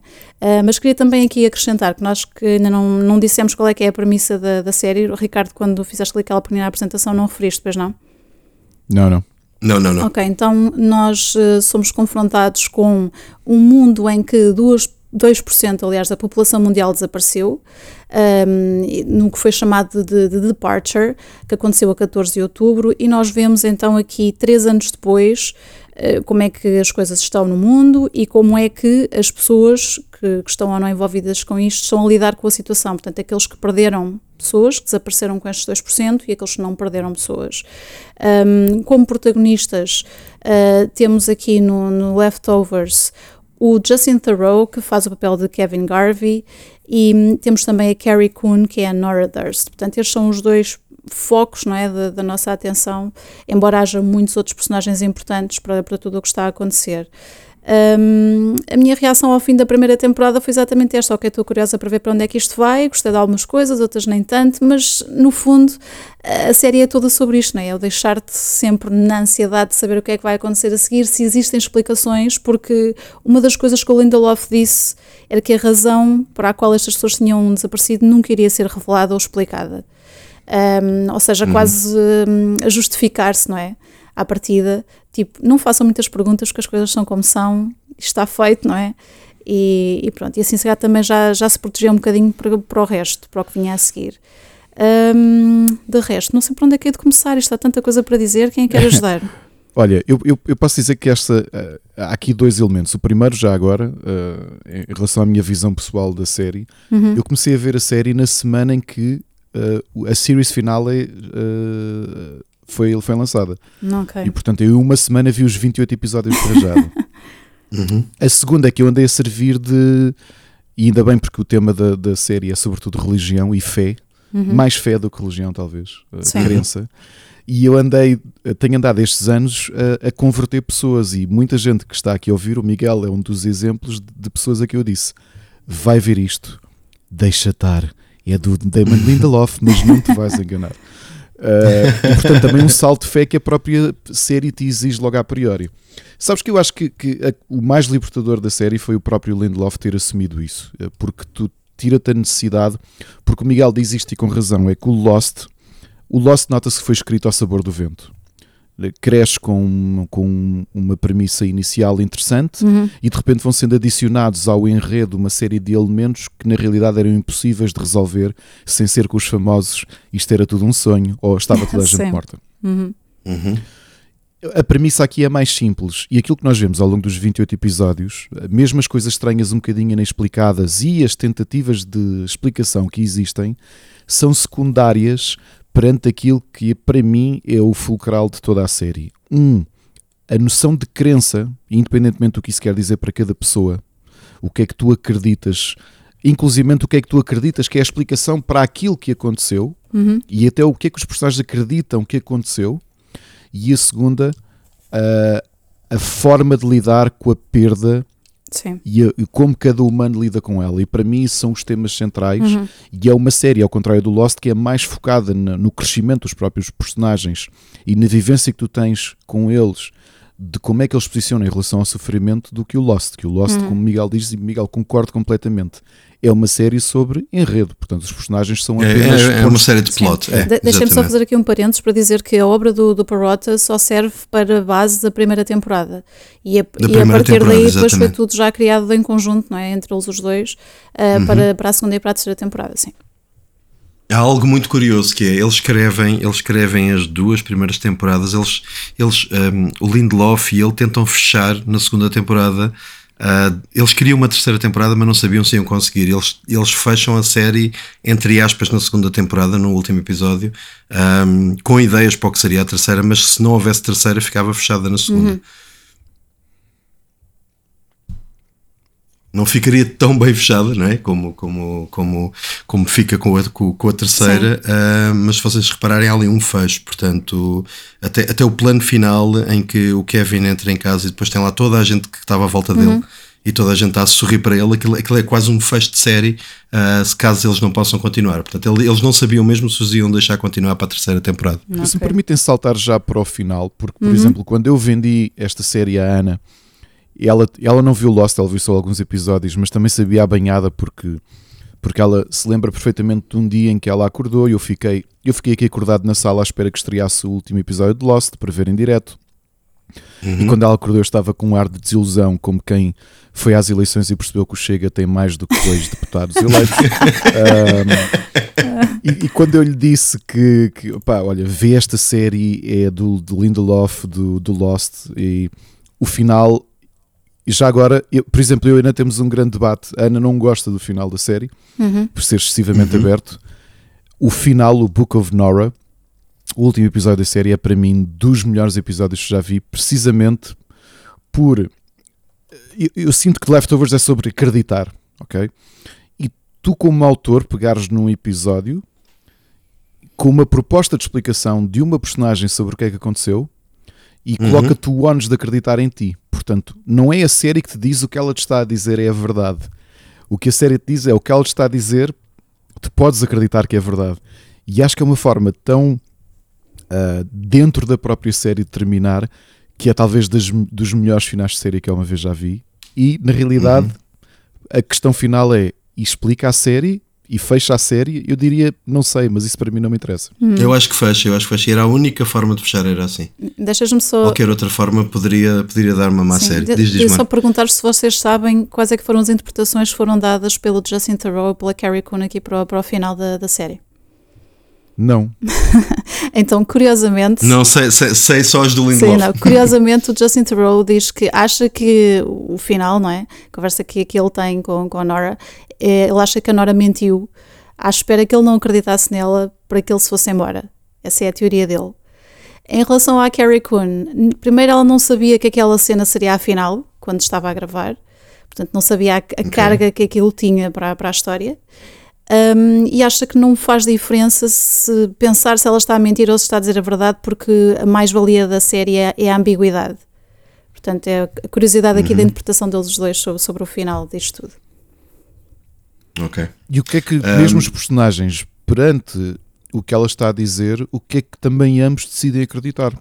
Porque estando ela a mentir ou não, tu podes querer dizer, podes querer sentir que aquilo foi de passado décadas o que a Nora decidiu passar a acreditar como a sua história. E aliás, uhum. a ideia do que é que é a, tua, o que é que é a verdade que tu queres construir uhum. é um tema que se vai que se vai explorando ao longo da própria série. Sim, eu acho que eu, um, no meu ponto de vista é o tema central da série. Um, a minha interpretação desta série e a forma como eu a vi sempre é isto é uma série, eu acho que ela é tão forte que isto é uma série sobre o luto mas um luto que tu não o podes fazer. Ou seja, um, esta série para mim tem das melhores aberturas uh, que, que, já houve de uma série em termos de, da maneira como arranca, um, porque ela, ela, ela uh, uh, como a Mónica disse, 2% da população mundial vai desaparecer no mesmo instante. Um, e, e, e, eles fazem isto com uma mãe que está com um bebê. uhum, e, e está lá na lavandaria e o bebê chora, chora, chora, e depois ela põe o bebê no carro atrás, está a atender uma chamada, o bebê continua a chorar e de repente não ouvimos mais o bebê, quando voltamos para trás o bebê já não está no carro. Uh, portanto, é, isto é feito não de uma forma espetacular, com a população a desaparecer por todo lado, mas com uma, com uma sequência tão, tão uhum. íntima e tão ah. subtil. E depois há uma coisa muito curiosa. Um, quando muito mais à frente, acho que já é na terceira temporada, eles voltam à mãe e a mãe está a dar uma entrevista não sei a quem. Ah não, a mãe está numa consulta com a Laurie, a mãe está numa consulta com a, com a psicóloga, uhum, com a Laurie, um, a mãe que desapareceu o bebê, e ela, e ela diz-lhe, um, mas uh, como é que é? Eu, eu, eu eu sinto que tem que estar lá uh, no parque de estacionamento porque se ela foi embora pode voltar e se voltar vai estar ali. E, e, e, se quando voltar vai ter quê? Vai ter dois anos e já sabe andar ou, ou vai estar mais velha, não vai? Ou seja, estas pessoas, nenhuma delas pode fazer o luto. Nós normalmente fazemos o luto, nós atravessamos tragédias na vida, pode, pode até morrer um filho, um pai, quem seja. Uh, um, nós enterramos, nós temos fases, nós temos rituais. Entre, estas pessoas não sequer podem fazer o luto. Eu acho que a série toda é sobre o que é que nós, uh, que subterfúgios é que nós arranjamos pessoalmente, seja emocionais, seja de crenças, seja das maiores loucuras que passamos a acreditar, um, se não conseguirmos então fazer este luto. E acho que a forma como o final fecha, em que, um, em, em, em que nos vão dizer, ok, isto passou-se assim, a gente já fala dos 98%, isto passa-se assim, foi isto que aconteceu, e agora tu podes acreditar ou não acreditar é uma continuação daquilo que nós sabemos que nunca vai ser resolvido. Esse. Eles têm que acreditar que nunca vão ter explicação possível. E uhum. só quando perceberem e, e, ultrapassarem o facto de nunca vão ter explicação um, é que vão conseguir então fechar o processo de luto. E eu acho que esse, é, eu já vi muitas interpretações, mas para mim isto é uma série sobre luto e acho que é isso que fala uh, o tempo todo entre estes personagens todos. Uhum. Eu, eu, no meu caso, mais até do que, do que essa explicação mais fechada, não é? Do que é o, o luto, de uma forma mais abrangente, uhum. para mim esta série diz uma verdade absoluta que para muita gente não existe, que é há coisas para as quais simplesmente não há explicação. E hum, há pessoas Exato. que passam a vida inteira à procura de explicações para isto e para aquilo e para aquilo outro, e no fundo há coisas que nossa vida inteira, não é? Nós vamos morrer sem saber o que é que aconteceu com aquela pessoa, uhum, com aquela situação, uhum. uh, com aquele acontecimento, e aqui é isto de uma forma muito mais abrangente, portanto, há coisas que são simplesmente assim. Um, e eles exploram isso muito bem, não é? E, e, o curioso aqui, e eu acho que a forma como a série agarra nestes personagens e nos mostra como é que cada um deles lida à sua maneira uh, com, com estas perdas, uh, mas de, de, forma muito quase desequilibrada. Por exemplo, aqui no caso do, do Kevin e da Nora, os, que estamos a falar há pouco, os personagens uhum. do Justin Theroux e da Carrie Coon, em que a Carrie Coon perde a família toda, marido e filhos, e o, Just, uh, o uhum. Kevin, neste caso, não perde ninguém não perde mulher, não, Nunca não, não, não ninguém, perde filhos. Não, é verdade. Perde, perde. Perde, perde. perde quem?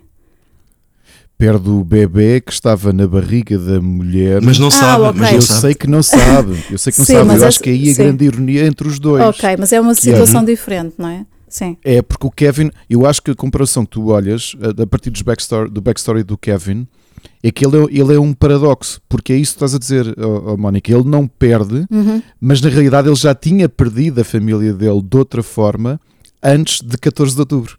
Ok, sim, mas, Sim, mas é- exatamente. ele, já sim. vinha, ele já vinha, vinha com, com esse uma problema. perda, mas era uma perda de forma diferente, não é? E com um impacto diferente, não naquele acontecimento, naquele dia, àquela hora, não é? Como, como por exemplo, a Nora que perdeu à frente dela, não é? Tipo, a família toda. Eu, Sim. Eu concordo com a Mónica, porque eu durante grande parte da primeira temporada eh, eu pensava do Kevin assim: tu és um menino, comparado com o que aconteceu aos outros, tu Exato. estás a ser um menino. tipo, tipo, ok, este separado da tua mulher e ela entretanto foi para um culto, ok. Tipo, É. parece que os problemas dos outros à volta são muito maiores e muito mais difíceis de ultrapassar do que qualquer problema que o Kevin Sim. tem. Portanto, na primeira temporada é um bocado estranho o próprio Kevin ser o protagonista e aquilo aguentar-se. Sim, e aqui convém também para quem nos está a ouvir e não, não viu a, a série explicar que hum, há aqui duas, quase dois lados, que é a população que, que ficou e que quer seguir com a sua vida apesar da dor e do sofrimento e dessa tentativa de luto, e depois o, o culto dos Guilty Remnants, um grupo de pessoas que decide que não se quer esquecer, não é? Uh, que aquilo aconteceu naquele dia, àquela hora e que têm formas muito próprias de se exprimir, não é? E de, e de passar a sua mensagem. Portanto, há aqui um- uma grande diferença entre estes dois grupos de pessoas e isso causa uma série de, de problemas não é? Na- ao longo da- da- das três temporadas desta, desta série, uma luta constante entre estas duas, duas partes. Duas fações. Uhum. É, E é curioso que, Deixem- que deixem- estavas a dizer, o Miguel disse, e eu também tenho de, tenho de afirmar que o que me agarrou à série foi o plano inicial da mãe que se senta no carro e de repente há um silêncio do bebê. Uhum. Foi aquele momento, aquele momento foi, o- foi dos maiores ganchos que eu já vi numa série. Sim, está muito bem e o feito. segundo é a Uhum. linguagem estética dos Guilty Remnants, que são um culto, eles não falam, eles apenas escrevem aquilo que querem dizer, Uhum. fumam constantemente e vestem-se de branco. Exato. Eh, Exatamente. e vão ao, vão ao máximo de ter a- a- alguns acessos terroristas que vão escalando ao longo da temporada, mas que começa por uma fase inicial de invadir casas de pessoas e tirar as fotografias das pessoas, dos 2% que foram embora. Uhum. A fazer um, ou seja, para. para hum, e que depois no final da primeira temporada, que é talvez o meio do escalar de- de- da atividade deles, em que eles eh, invadem a, a cidade, aquela cidade ficcional onde o Kevin é o, é o, é o Deputy Chief, ou aliás é o Chief, of, Uhum. Chief of Police, Uhum. em que colocam manequins Sim. A, a reinterpretar as pessoas que desapareceram para permitir, para impedir É o final, é, O, É. é o final da primeira temporada. para impedir que as pessoas que ficaram, que querem continuar com a sua vida, se esqueçam daquilo que aconteceu com elas. Portanto, o Guilty Remnant, como culto, não só parte estética, mas também com o comportamento como eles são representados, e eu acho que são também um, do- um dos quase selling points iniciais Sim. da própria série. Uhum. Uhum. E, e a mim o que me agarrou de início também foi aquela primeira cena com, com o Kevin e o cão, um, em que o Kevin está no seu jogging e encontra um cão e ele a tentar aproximar-se do cão e de repente aparece um gajo vindo do nada que para uma carrinha e mata o cão. E depois pega nele e vai-se embora sem dizer uma palavra. Isto foi o que me deixou tipo, ok, vamos lá ver o que é que se passa aqui. E são aquelas coisas. Mas eu acho ainda assim que convém dizer que isto não é uma série para toda a gente. É uma série para pessoas como nós, que até certo ponto não batem muito bem. É- há que dizer, não é? Pessoas que gostam de ver coisas estranhas na televisão, de investir tempo de vida em, em séries que, como eu costumo dizer, são murros no estômago, que nos fazem pensar, mas pensar de formas bastante profundas, não é? Tu não vês isto e, e ficas indiferente. Tu vais ficar a pensar em coisas da tua vida, não é? E, e pessoas, eu, por exemplo, se estou a ver as coisas, estou a pensar, então e se fosse eu, não é? Se estivesse ali, não é? Como é que seria? Eh, Leva-nos muito para, para isto.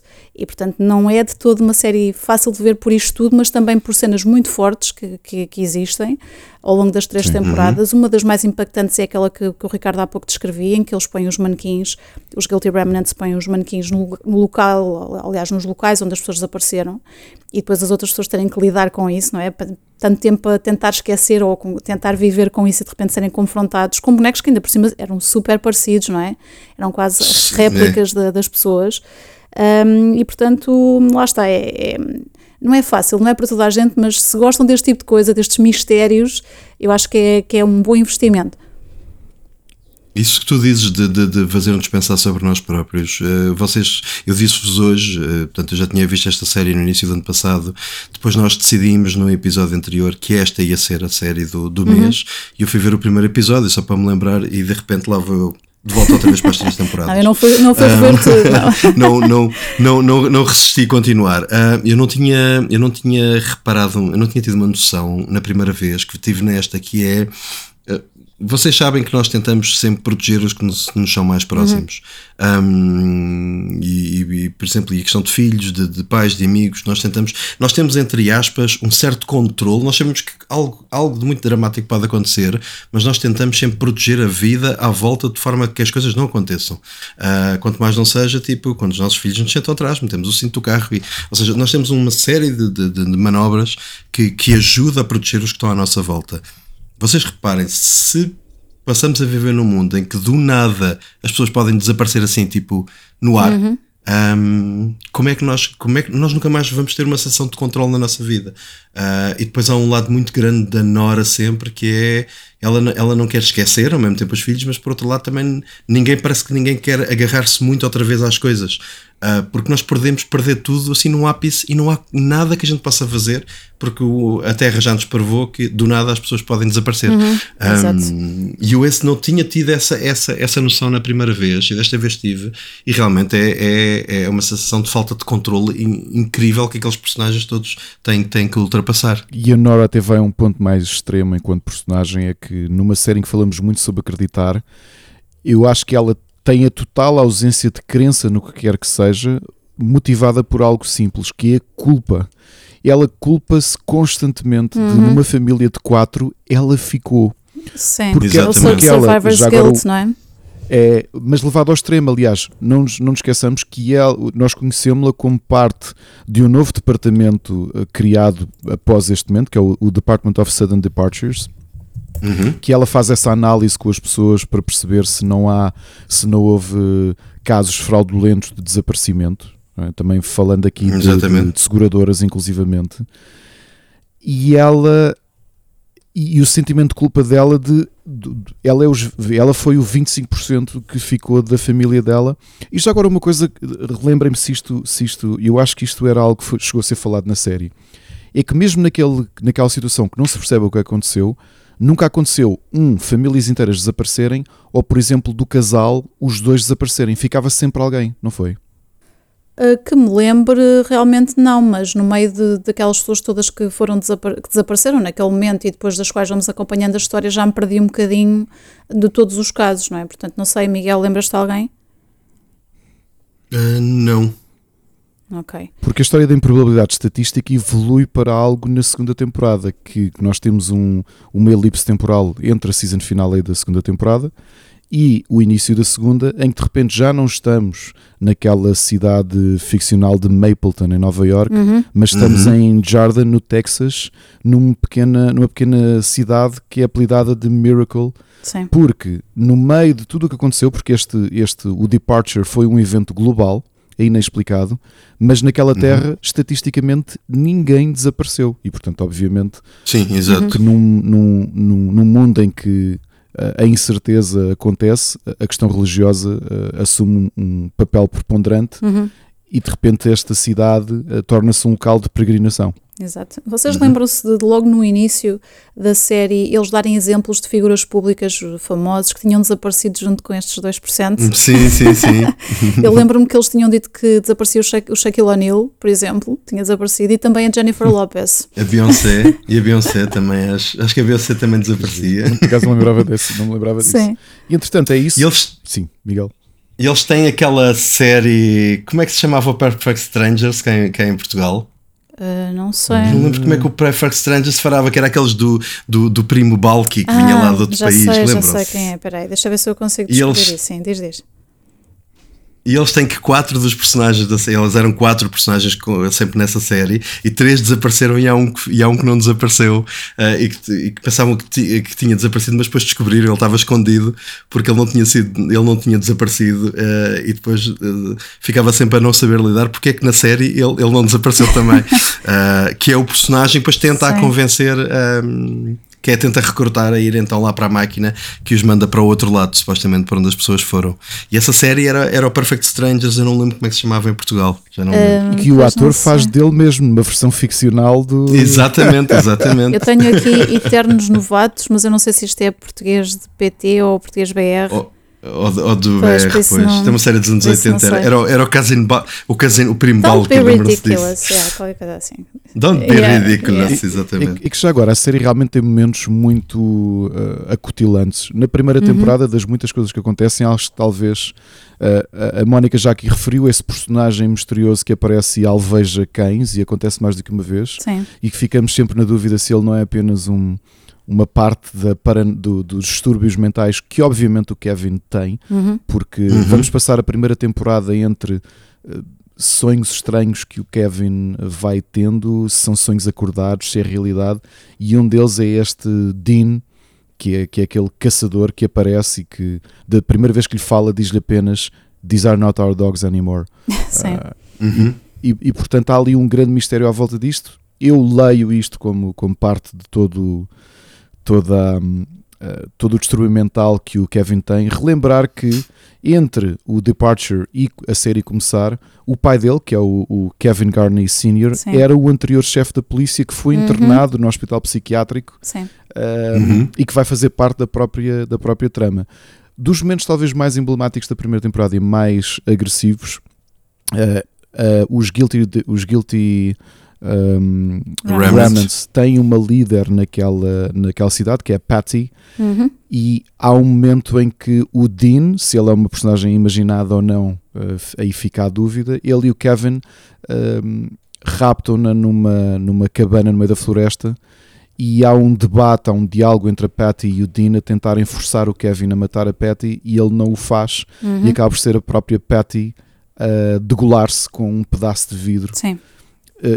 Causando ali um trigger para aquilo que vai acontecer durante a segunda temporada, que é a Patty, apesar de estar fisicamente morta, ela vai passar a assombrar o- todos os momentos da vida do, do, do Kevin Sim. e que vai ser inclusivamente Exatamente. o despoltar de algo que é aí sim talvez o elemento mais místico que vemos na segunda temporada é que Miracle tem vários eh, elementos eh, paranormais, digamos assim, que também nunca chegam a ser estudados. Um deles é um facto que acho que foi o Miguel estava a dizer que o Kevin parecia o personagem que menos razões tinha para sofrimento, mas ele Uhum. ascende ao patamar de Messias durante a segunda Sim. temporada. Sim, é verdade. Uhum. Portanto, ele morre, não é? E depois volta. Morre duas vezes. Exato. É Essa se calhar a parte mais surreal no meio de tudo o resto, que já é surreal o suficiente, ah, que, se, que se passa na- nesta série, sem dúvida. E convém também É um dizermos. Sim, diz, diz. Diz, diz, diz. diz. Não, ia dizer que também convém só relembrar que das várias formas que, com as quais estes personagens lidam com, com esta situação, ah, tanto o Kevin como a Nora têm formas muito particulares e muito perversas quase de lidar, não é, com, com a sua dor, porque o Kevin volta e meia aparece numas cenas em que tem um saco plástico na cabeça e se está a asfixiar e a Nora paga a prostitutas para balearem, portanto ah, temos Ah, aqui já não me lembrava já não te lembravas dessas. Cocolete, cocolete, Sim, cocolete balas. exatamente. É, Aliás, exatamente. o momento que eu referi de início, em que eu falava que os Slayer tinham participado de alguma forma aqui na série, é porque há uma cena em que a Nora pede a uma prostituta para, hum, para lhe dar um tiro e ela está a usar um colete à prova de balas, portanto o que ela quer é sentir aquele impacto, aquela dor, mas para abafar o, o som, Uh, provavelmente vive num sítio com, onde tem outras pessoas, não é? Uh, ela põe o Angel of Death do Slayer em full power para abafar esse momento. Portanto, foi, ficou marcada essa cena. Assim, Exatamente. é uma dessa, dessas cenas potentes que acontecem aqui no, no The Leftovers. Outra coisa que a série tenta fazer e que vai fazendo nas duas primeiras temporadas, especialmente porque é quase o setup daqueles muitos personagens, são personagens que surgem e que só no momento em que o Lindelof e o Perrotta decidem é que percebemos a ligação entre elas.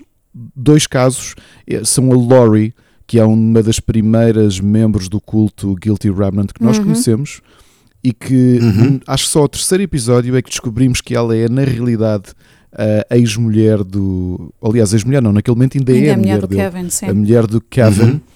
e que o Tom, que também conhecemos que é um rapaz que está envolvido no, num culto, mas um segundo culto que existe com o Holy, War, o Holy Wayne, Holy Wayne que é um, um profeta que, que, que, que começa a ter algum following à sua volta porque diz que consegue remover todo o sofrimento e a dor que uma pessoa sente apenas por serem abraçados por ele. Uhum. E o, o Tom, que é uh, o enteado do Kevin, portanto, ele foi criado pelo Kevin, mas é filho apenas da, da, da Laurie. Sim. É uma história paralela que nós vamos acompanhando ao longo da série e que só no final da primeira temporada é que, que se interliga com a história principal do, do que está a acontecer em Mapleton.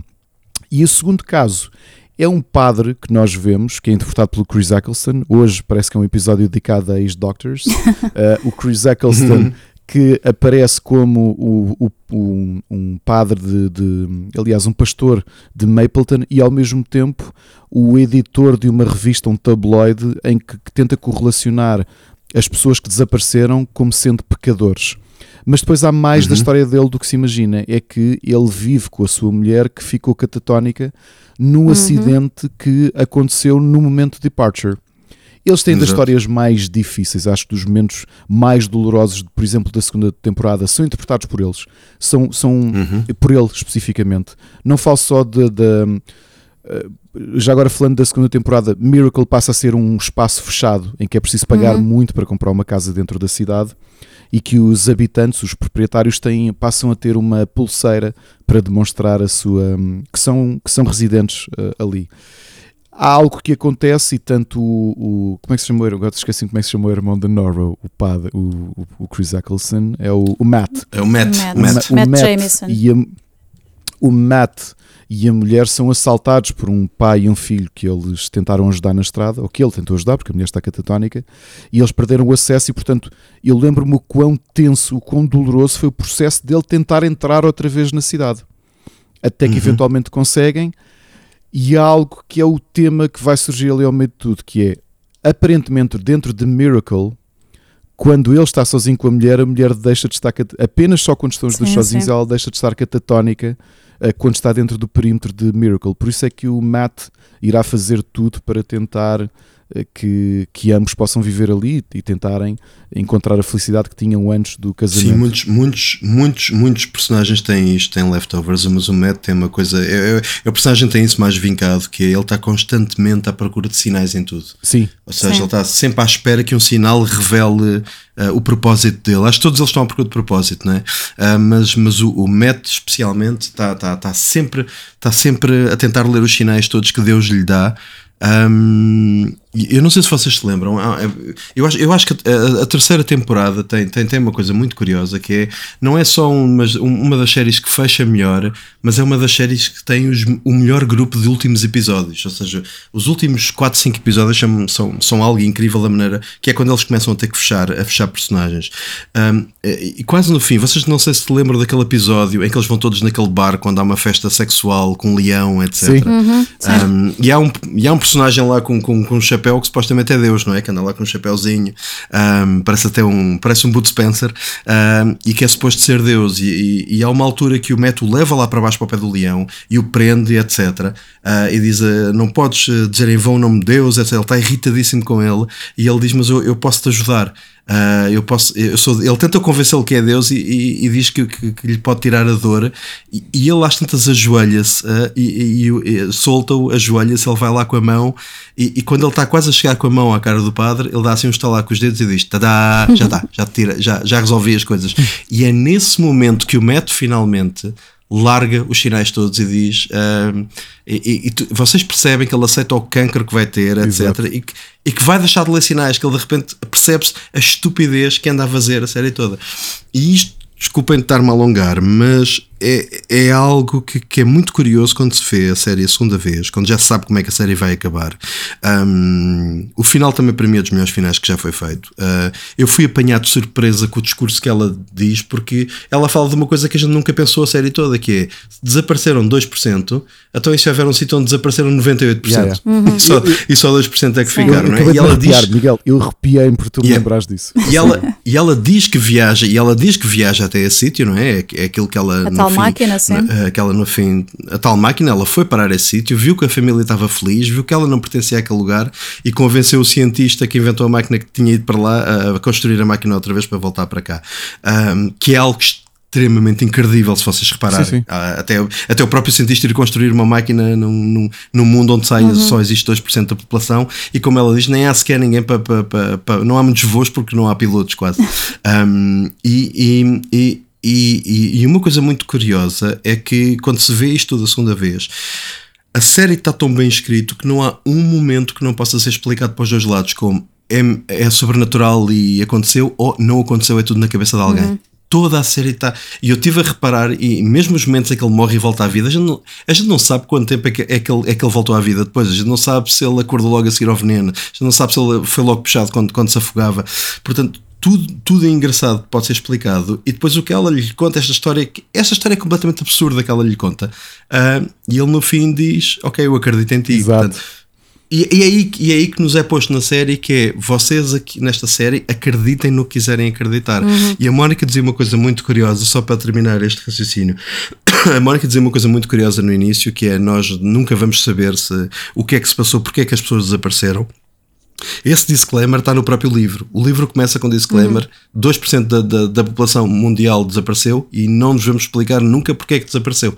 Um, e acho que a beleza é essa, é nós não termos explicações, é. mas não é como o Lost que não vai poder explicar, é a ideia é mesmo que nós fiquemos na dúvida e agora parte para nós acreditar ou não acreditar em cada coisa. É Deus, é religião, é, é sorte, é acaso, é coincidência. Sim. E sobre um, isso o Lindelof disse que aquilo que o Perrotta tinha escrito era tão poético que, que não valia a pena pensar sequer em justificações.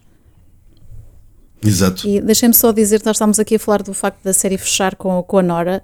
É, ela fecha todas as temporadas. As últimas falas de todas as temporadas são dela. Não sei se aperceberam disso. Fica a curiosidade. Não, por acaso não sabia, é sério. Exatamente. Hum, engraçado, não, não tinha reparado. É, se vocês mas, voltarem mas é lá. é brilhante que a, uhum. que, a, que a, terceira temporada, o primeiro episódio, não é? O series, o, o, o primeiro episódio da temporada chama-se The Book of Kevin e percebe-se porque há uma uhum. vontade de tentar elevar o Kevin a. Uh, a um profeta do, dos tempos pós-Departure, não é? Pelo próprio Matt. Exatamente. O, o, Matt e o filho do, do, do, Michael, que nós não chegámos ainda a falar deles, mas acho que há tantos personagens interessantes Sim, na série que, que, mais vale ver. E que fecha há com, muitos que mais vale a pena descobrir. é, é, e de repente acaba com. Se começamos com o Evangelho segundo Kevin, uh, a história toda é o Evangelho segundo Nora, que é a pessoa mais uh, descrente em tudo mas uhum. por ironia ela que nos vai dar a última explicação, não é? Uhum. Eu, eu é, não tinha reparado se, nisso, se vocês Mónica. me perguntarem, se vocês me perguntarem, eu acredito que ela não foi a lado nenhum e acredito que aquela máquina também era um esquema para ganhar dinheiro. Um, muito bem elaborado, mas eu acho que, que quando, quando eles assinaram a máquina desapareceram todos e tipo eh, acho, acho que ela ficou ali na Austrália não foi uhum. lado nenhum um, mas mas mas um, é, é, é, é ela é ela eu, eu acho que é ela que ao longo de todas as temporadas, como o Ricardo diz, vai, vai comandando a série, na realidade. Para a gente parece que é o Kevin, mas é, é, é, o sofrimento dela e o que ela não atravessou uhum. é que uhum. influencia toda a gente à volta. Exato, olha, eu queria... O Kevin também está num mundo paralelo, não é? quase, da sua própria quase. demência. Exato, olha, para Exato. prepararmos aqui a, a nossa saída, de, deste episódio. Eu queria só oferecer aqui a parte do elenco, que para mim é importante.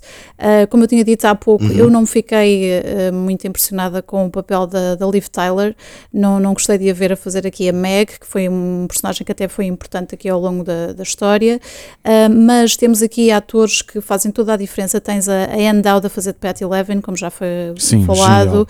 que é uma grande atriz. Um, tens também a Amy Brenneman a fazer a Laurie, que também tem um papel enorme. Uhum. Uh, e apesar de eu ter gostado da Carrie Coon a fazer de Nora, não acho que ela fosse única para aquele papel. No entanto, não consigo ver mais ninguém a fazer o Kevin. Porque acho que o Justin Theroux está lá a sentar-lhe que nem uma luva ao papel. Portanto, isto foi eh, aquilo que a minha percepção da, da parte do elenco desta série. Não sei se vocês têm alguma coisa a acrescentar aqui eu, neste departamento. Eu, eu tenho só aqui um, um dois. Uh, gostei muito do, do Patterson Joseph, que apesar de só ter aparecido na primeira temporada como Holy Wayne e na segunda uhum. temporada, naquele mundo quase Matrix em que o, em que o Kevin vai ter como, como espião eu, no, no purgatório. Eu tenho, eu tenho gargalhadas nesse momento em que ele encontra, em que ele encontra o Wayne nesse mundo. É. Uh, e que depois ainda há o segundo momento de purgatório em que ele tem aquele momento de karaoke, também é interessante. Uma curiosidade em relação ao Lindelof é que ele encontrou nesta série, na segunda e terceira temporadas, uma, uma atriz fetiche para ele que acabou por protagonizar a sua própria próxima série, que foi Regina King, um, que a seguir vai para uhum. o Watchmen. Uhum. Exatamente. Em termos de atores, deixem-me referir o Scott Glenn, está incrível, uh, o pai sim, do Kevin. Sim. Uh, eu acho que ele, principalmente na terceira temporada, quando anda, anda a tentar evitar o dilúvio e o apocalipse. Um, Ei, não explicámos já agora, que, Miguel, o... desculpa, desculpa interromper-te. Se a primeira temporada é em Mapleton, a segunda em, em, em no Texas, no, na cidade de Miracle. Miracle, a terceira Austrália, portanto. Austrália. É, ah, e muito rapidamente, aquilo que eu estava a falar, que se percebe que eles, não se, eles gostavam de fazer uma terceira temporada, mas não sabiam bem se iam poder. Se vocês reparem, a, a, segunda, a terceira temporada, assim que arranca, eles têm que se livrar dos Guilty Remnants e atiram-lhes literalmente com um míssil para cima. mas como, que, como, que é mesmo, okay. com uma nuke tática e matam logo toda a gente. Já, já não podemos andar com esta história mais atrás dos Guilty Remnants, portanto vamos já despachar isso. Eu até achei isso curioso, que é, é um deus ex-máquina propositado, que é tipo, olha, vamos acabar com esta plot plotline, mas vamos atirar literalmente o míssil para cima acabas na segunda temporada um, com, aquele, com, com a invasão que eles fazem do, com a invasão, do, exatamente. Do parque. Uh, e acabas com eles de vez com o míssil, pronto, a seguir. uh, e só referir o Kevin Carroll, que faz a personagem do John. Uhum. Um, porque ele, na segunda temporada, principalmente, ele faz uma coisa incrível. Na segunda temporada, o John mete medo. O John é uma pessoa extremamente violenta e nós temos medo só do, é, sim, do, do sim. acting dele. Sim. Já está sempre à espera quando é que ele vai bater em alguém. E na terceira temporada não tem nada a ver. Na terceira temporada, de repente, parece uma pessoa muito calma e que nós até eh, gostamos muito como personagem. O encerramento dele, de repente, em casar é, com a Lori na terceira é, temporada e assumir o papel do medium que ele expulsou da cidade anteriormente, mas ali, obviamente, com uma vertente financeira financeira, mas segundo ele e a Laurie, é uma forma de darem uh, um encerramento, não é? Closure a quem, a quem visita. Pronto, de... uh, Mónica, Sim. ainda permites que feche só aqui uma coisa? Parece só que de repente eu quero que a gente vá embora, mas um, não.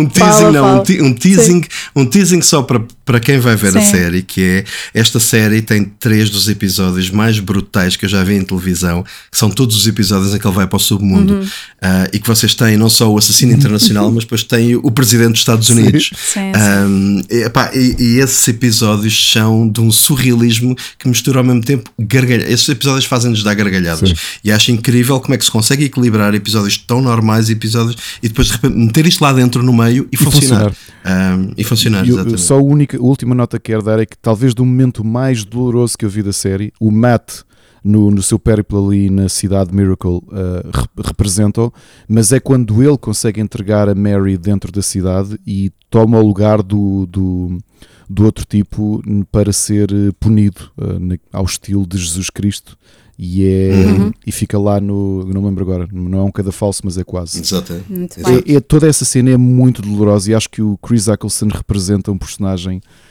uh, muito muito difícil e, e, muito duro em termos de, de televisão Ficam uhum. estas notas todas. Eu acho que quem está a ouvir o episódio de hoje deve estar super baralhado, não percebeu é, é, metade é do que nós dissemos, mas é normal quando se fala de leftovers, portanto não se assustem. Se forem como nós e gostarem de investir tempo em coisas duras e difíceis de ver, vai valer a pena. Eh, e depois de verem, digam qualquer coisa, não é? Digam o que é que acharam. E agora vamos entrar no bloco final, não é? Exatamente. Uh, se lhe há deixar já aqui é um aviso, ainda, acho que ainda não dissemos a nossa série do mês que vem e, portanto, gostaríamos de pedir-vos, uhum. se já viram, para nos enviarem mensagens para lançar aqui à discussão, a vossa opinião também. Enviem-nos por escrito ou por mensagem, áudio, o que quiserem. Temos muitas plataformas onde o fazer. É que a nossa série, eu por acaso não a vi e é a altura perfeita de a ver, que vai ser Six Feet Under. E essa sim, e essa sim está no meu top, portanto vamos, vamos, para, vamos para isso, vamos, vamos a isso. Ótimo, perfeito. E só vou ter aqui uma batota, é que eu acho que a gente tem isto com séries eu não vou ter o afastamento temporal ainda para conseguir digerir aquele aquele high que se tem quando se vê uma série muito boa. Hum. E portanto vou ter Sim. medo de dizer que se tornou uma das minhas séries favoritas porque vou, de certeza que acabei de a ver há muito pouco tempo. Mas pronto, fica já okay. o aviso. Começa já então. que ainda precisas de algum tempo. Ricardo, faz as honras de saída hoje? Uh, acho que sim, o Miguel é que traz sempre aqui a nossa agenda sim. do que é que, o que é que temos para ver em março. Eu, eu como só tenho uma coisa e acabei de descobrir por culpa do Miguel, vou só deixar aqui uhum. uma sugestão, é que já esta, esta sexta-feira, uh, esperem, aliás há dois dias, ou esta sexta, não, hoje, que este episódio isso é sexta-feira, desculpa. Sim. Hoje, isto, uh, viagens no tempo são tramadas. Acabou de estrear na Apple TV a série The Completely Made Up Adventures of Dick Turpin, que é protagonizado por um ator britânico de humor que eu adoro, que é o Noel Fielding. Um, e que traz aqui uma visão uh, surreal, uma comédia surrealista, uh, história alternativa sobre um, um famoso. Um, uh, como é que ele se chamava? Não era. Não era aqueles, aqueles assaltantes de estrada do século XIX. Portanto, ele faz a interpretação dele desse personagem. Os Bandits. um highwayman, o Dick Turpin. E portanto estreia esta sexta, dia 1 de março, na Apple TV. Uhum. E Miguel, o que é que temos para março? O que é que nos sugeres? Ah, ok, eu trouxe só duas sugestões para março. Uh, eu vou-vos explicar porquê. Porque aos poucos estamos também a, adaptar o formato um, e um, eu estou a tentar fazer mesmo uma seleção daquilo que que se percebe que realmente se calhar vale mesmo a pena parar e ver, porque depois nós descobrimos mais, provavelmente irão estar nas sugestões daquilo que nós vimos. Uh, há duas séries que eu acho que não se devem perder uh, por razões diferentes. Uma delas estreia já amanhã, uh, nós estamos a gravar isto a dia 26 de Fevereiro, esta série estreia amanhã 27 de Fevereiro, é uma série no Disney chamada Shogun, uma série que se passa no Japão feudal de 1600. É assim, não é só que o tema, eu gosto do tema, esta série, uh, os críticos já a viram, uh, ela está com 100% no Rotten Tomatoes. Eu vi umas imagens e pareceu é muito bem, portanto. Exato, costuma haver 97, 98, agora 100, ela está com 100, agora ou seja, só... ela está com, cons... Miguel, desculpa. com consenso absoluto. O diz, Leftovers diz. temporada 3 está com 99 no Rotten Tomatoes. Só... Exatamente, a, gente, a, gente costuma, a gente costuma ver 99 em muitas coisas, mas isto está com 100, é uma coisa impressionante. Portanto, eu acho, amanhã vou já começar a espreitar isto, porque se os críticos todos é unânime, é porque isto deve ser muito bom. Depois, a série que eu estou à espera já desde o ano passado, que é uma série chamada The Regime, que vai estrear no, no dia 3 de março na HBO, que é uma minissérie protagonizada pela, pela Kate Winslet, em que é uma sátira política em que ela faz de uma, de uma ditadora autoritária num, num, num país supostamente inventado, uh, que está a começar a entrar em ruínas, já não sai do palácio, um, e, e, portanto estamos a falar aqui de um, de um género de auto, regime autoritarista fantasioso. Um, um, e portanto, é assim: Kate Winslet, mais toda esta premissa, isto é dos produtores executivos do, do Sussection. Um, Percebe-se pelo trailer que isto tem tons de comédia também. e eu, esta série, digo eu vi este trailer provavelmente em meados de 2023. Eu estou desde aí à espera que isto estreie. Portanto, Shogun na Disney porque está com 100% no Rotten, quer dizer não, tanta gente não se pode enganar. e The Regime já é, uma, já é uma opinião mais pessoal que eu acho que esta série vai mesmo ser muito boa uh, e estreia no dia 3 na HBO. Uhum. E é isto, acho que mais vale ter uma, duas ou três para as pessoas irem ver mais do que atirar com 15 ou do que é que tudo o que vem aí e as pessoas depois nem sabem por onde é que é de, de começar. Exato, e deixa-me só deixar uma última nota sobre Leftovers que acabámos por não falar, que é música, banda sonora. Um, vale a pena irem ouvir se, se ainda não ouviram. Uh, muitos dos momentos são marcados uhum. por música nesta série e mesmo o score feito pelo, pelo Max Richter vale também muito a pena, portanto fica também essa dica para terminarmos. Uhum. Fica assim. Então, temos encontro marcado para o mês que vem, não é? Vamos falar. Para o mês que vem, encontramos para o mês que vem. Sim, senhora, e divirtam-se a ver o Six Feet Under. No meu caso, sim, vou ver. O Miguel já rever, vi que também, não é? O Miguel é o. Pois lá vou eu rever outra. Vocês, cuidado, comecem, comecem a. A gente vai começar a escolher séries que tenham só tipo duas temporadas, porque se eu vou rever tudo outra pois vez, é. depois tenho que ver sete ou oito temporadas. Miguel, vou só avisar uma coisa: se estiver longevidade o suficiente, um dia vamos trazer o Law and Order como série do mês e aí vou desejar boa sorte. Ah, ah, só tu é que vais poder desculpa, falar, desculpa, Ricardo. Tipo, só, só, só, só, uma, só uma, uma curiosidade quando estava a ver o que é que se vai passar no mês que vem. Dia 14 de março estreia a, a, a Season 20 da Anatomia de Grey. Oh meu Deus, não. Eu já não, nem obrigada. sabia. Eu nem sabia que ainda existia sequer. Eu nem sabia que, que a série ainda existia. Olha, e com esta notícia dramática sobre o mundo da Shonda Rhimes. Já, já tinhas recebido essa informação dramática? Epá, eu sei porque ela própria já tinha prometido que a série ia continuar mesmo sem a Grey, que é o caso. Esta 20 okay. temporada já não tem a, a Meredith Grey. Então pode ser uma já boa notícia, um pelo menos para mim. Como a personagem mais irritante, ou uma das protagonistas mais Exato. irritantes da história Alguém que me perceba. E pronto, com este tom positivo, Vamos terminamos este segundo Terapia Rebota. Espero que tenham gostado. Ouvimos-nos para o mês que vem. E ouvimos para o mês que vem. Tchau, até ao próximo.